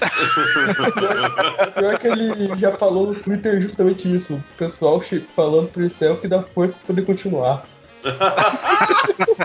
Descobrimos quem que foi o culpado. Caramba, mas não foi assim, sabe? Eu falei com ele, tipo, ah, legal tal, mas, né, seria interessante ter a variação aí de roteiristas. Eu falei alguma coisa nesse sentido, não foi tipo assim, sai, seu bosta, não foi isso. mas aí ele. Foi com Enfim, classe. eu elogiei e falei que tava bom, sabe? Aí ele falou, ah, esse tipo de elogio, na verdade, é elogio, é um xingamento velado. Eu falei, ih, rapaz, que eu fui arrumar. Então deixa, né? Chega. Vai, não vamos chegar em lugar nenhum. Ele saiu, saiu. Demorou, mas saiu. O Eric, Então nosso, é nosso paladino aí, conseguiu tirar o Ah. Conseguiu. Demorou, então é isso, conseguiu. fechamos. fechamos, até a próxima. E tenham fé que vocês conseguem tirar os roteiristas que vocês não gostam. Só xingar eles no Twitter. Até mais. Xinga muito no Twitter, né? Falou pra vocês. Boa noite, pessoal. Boa noite. Boa noite mesmo.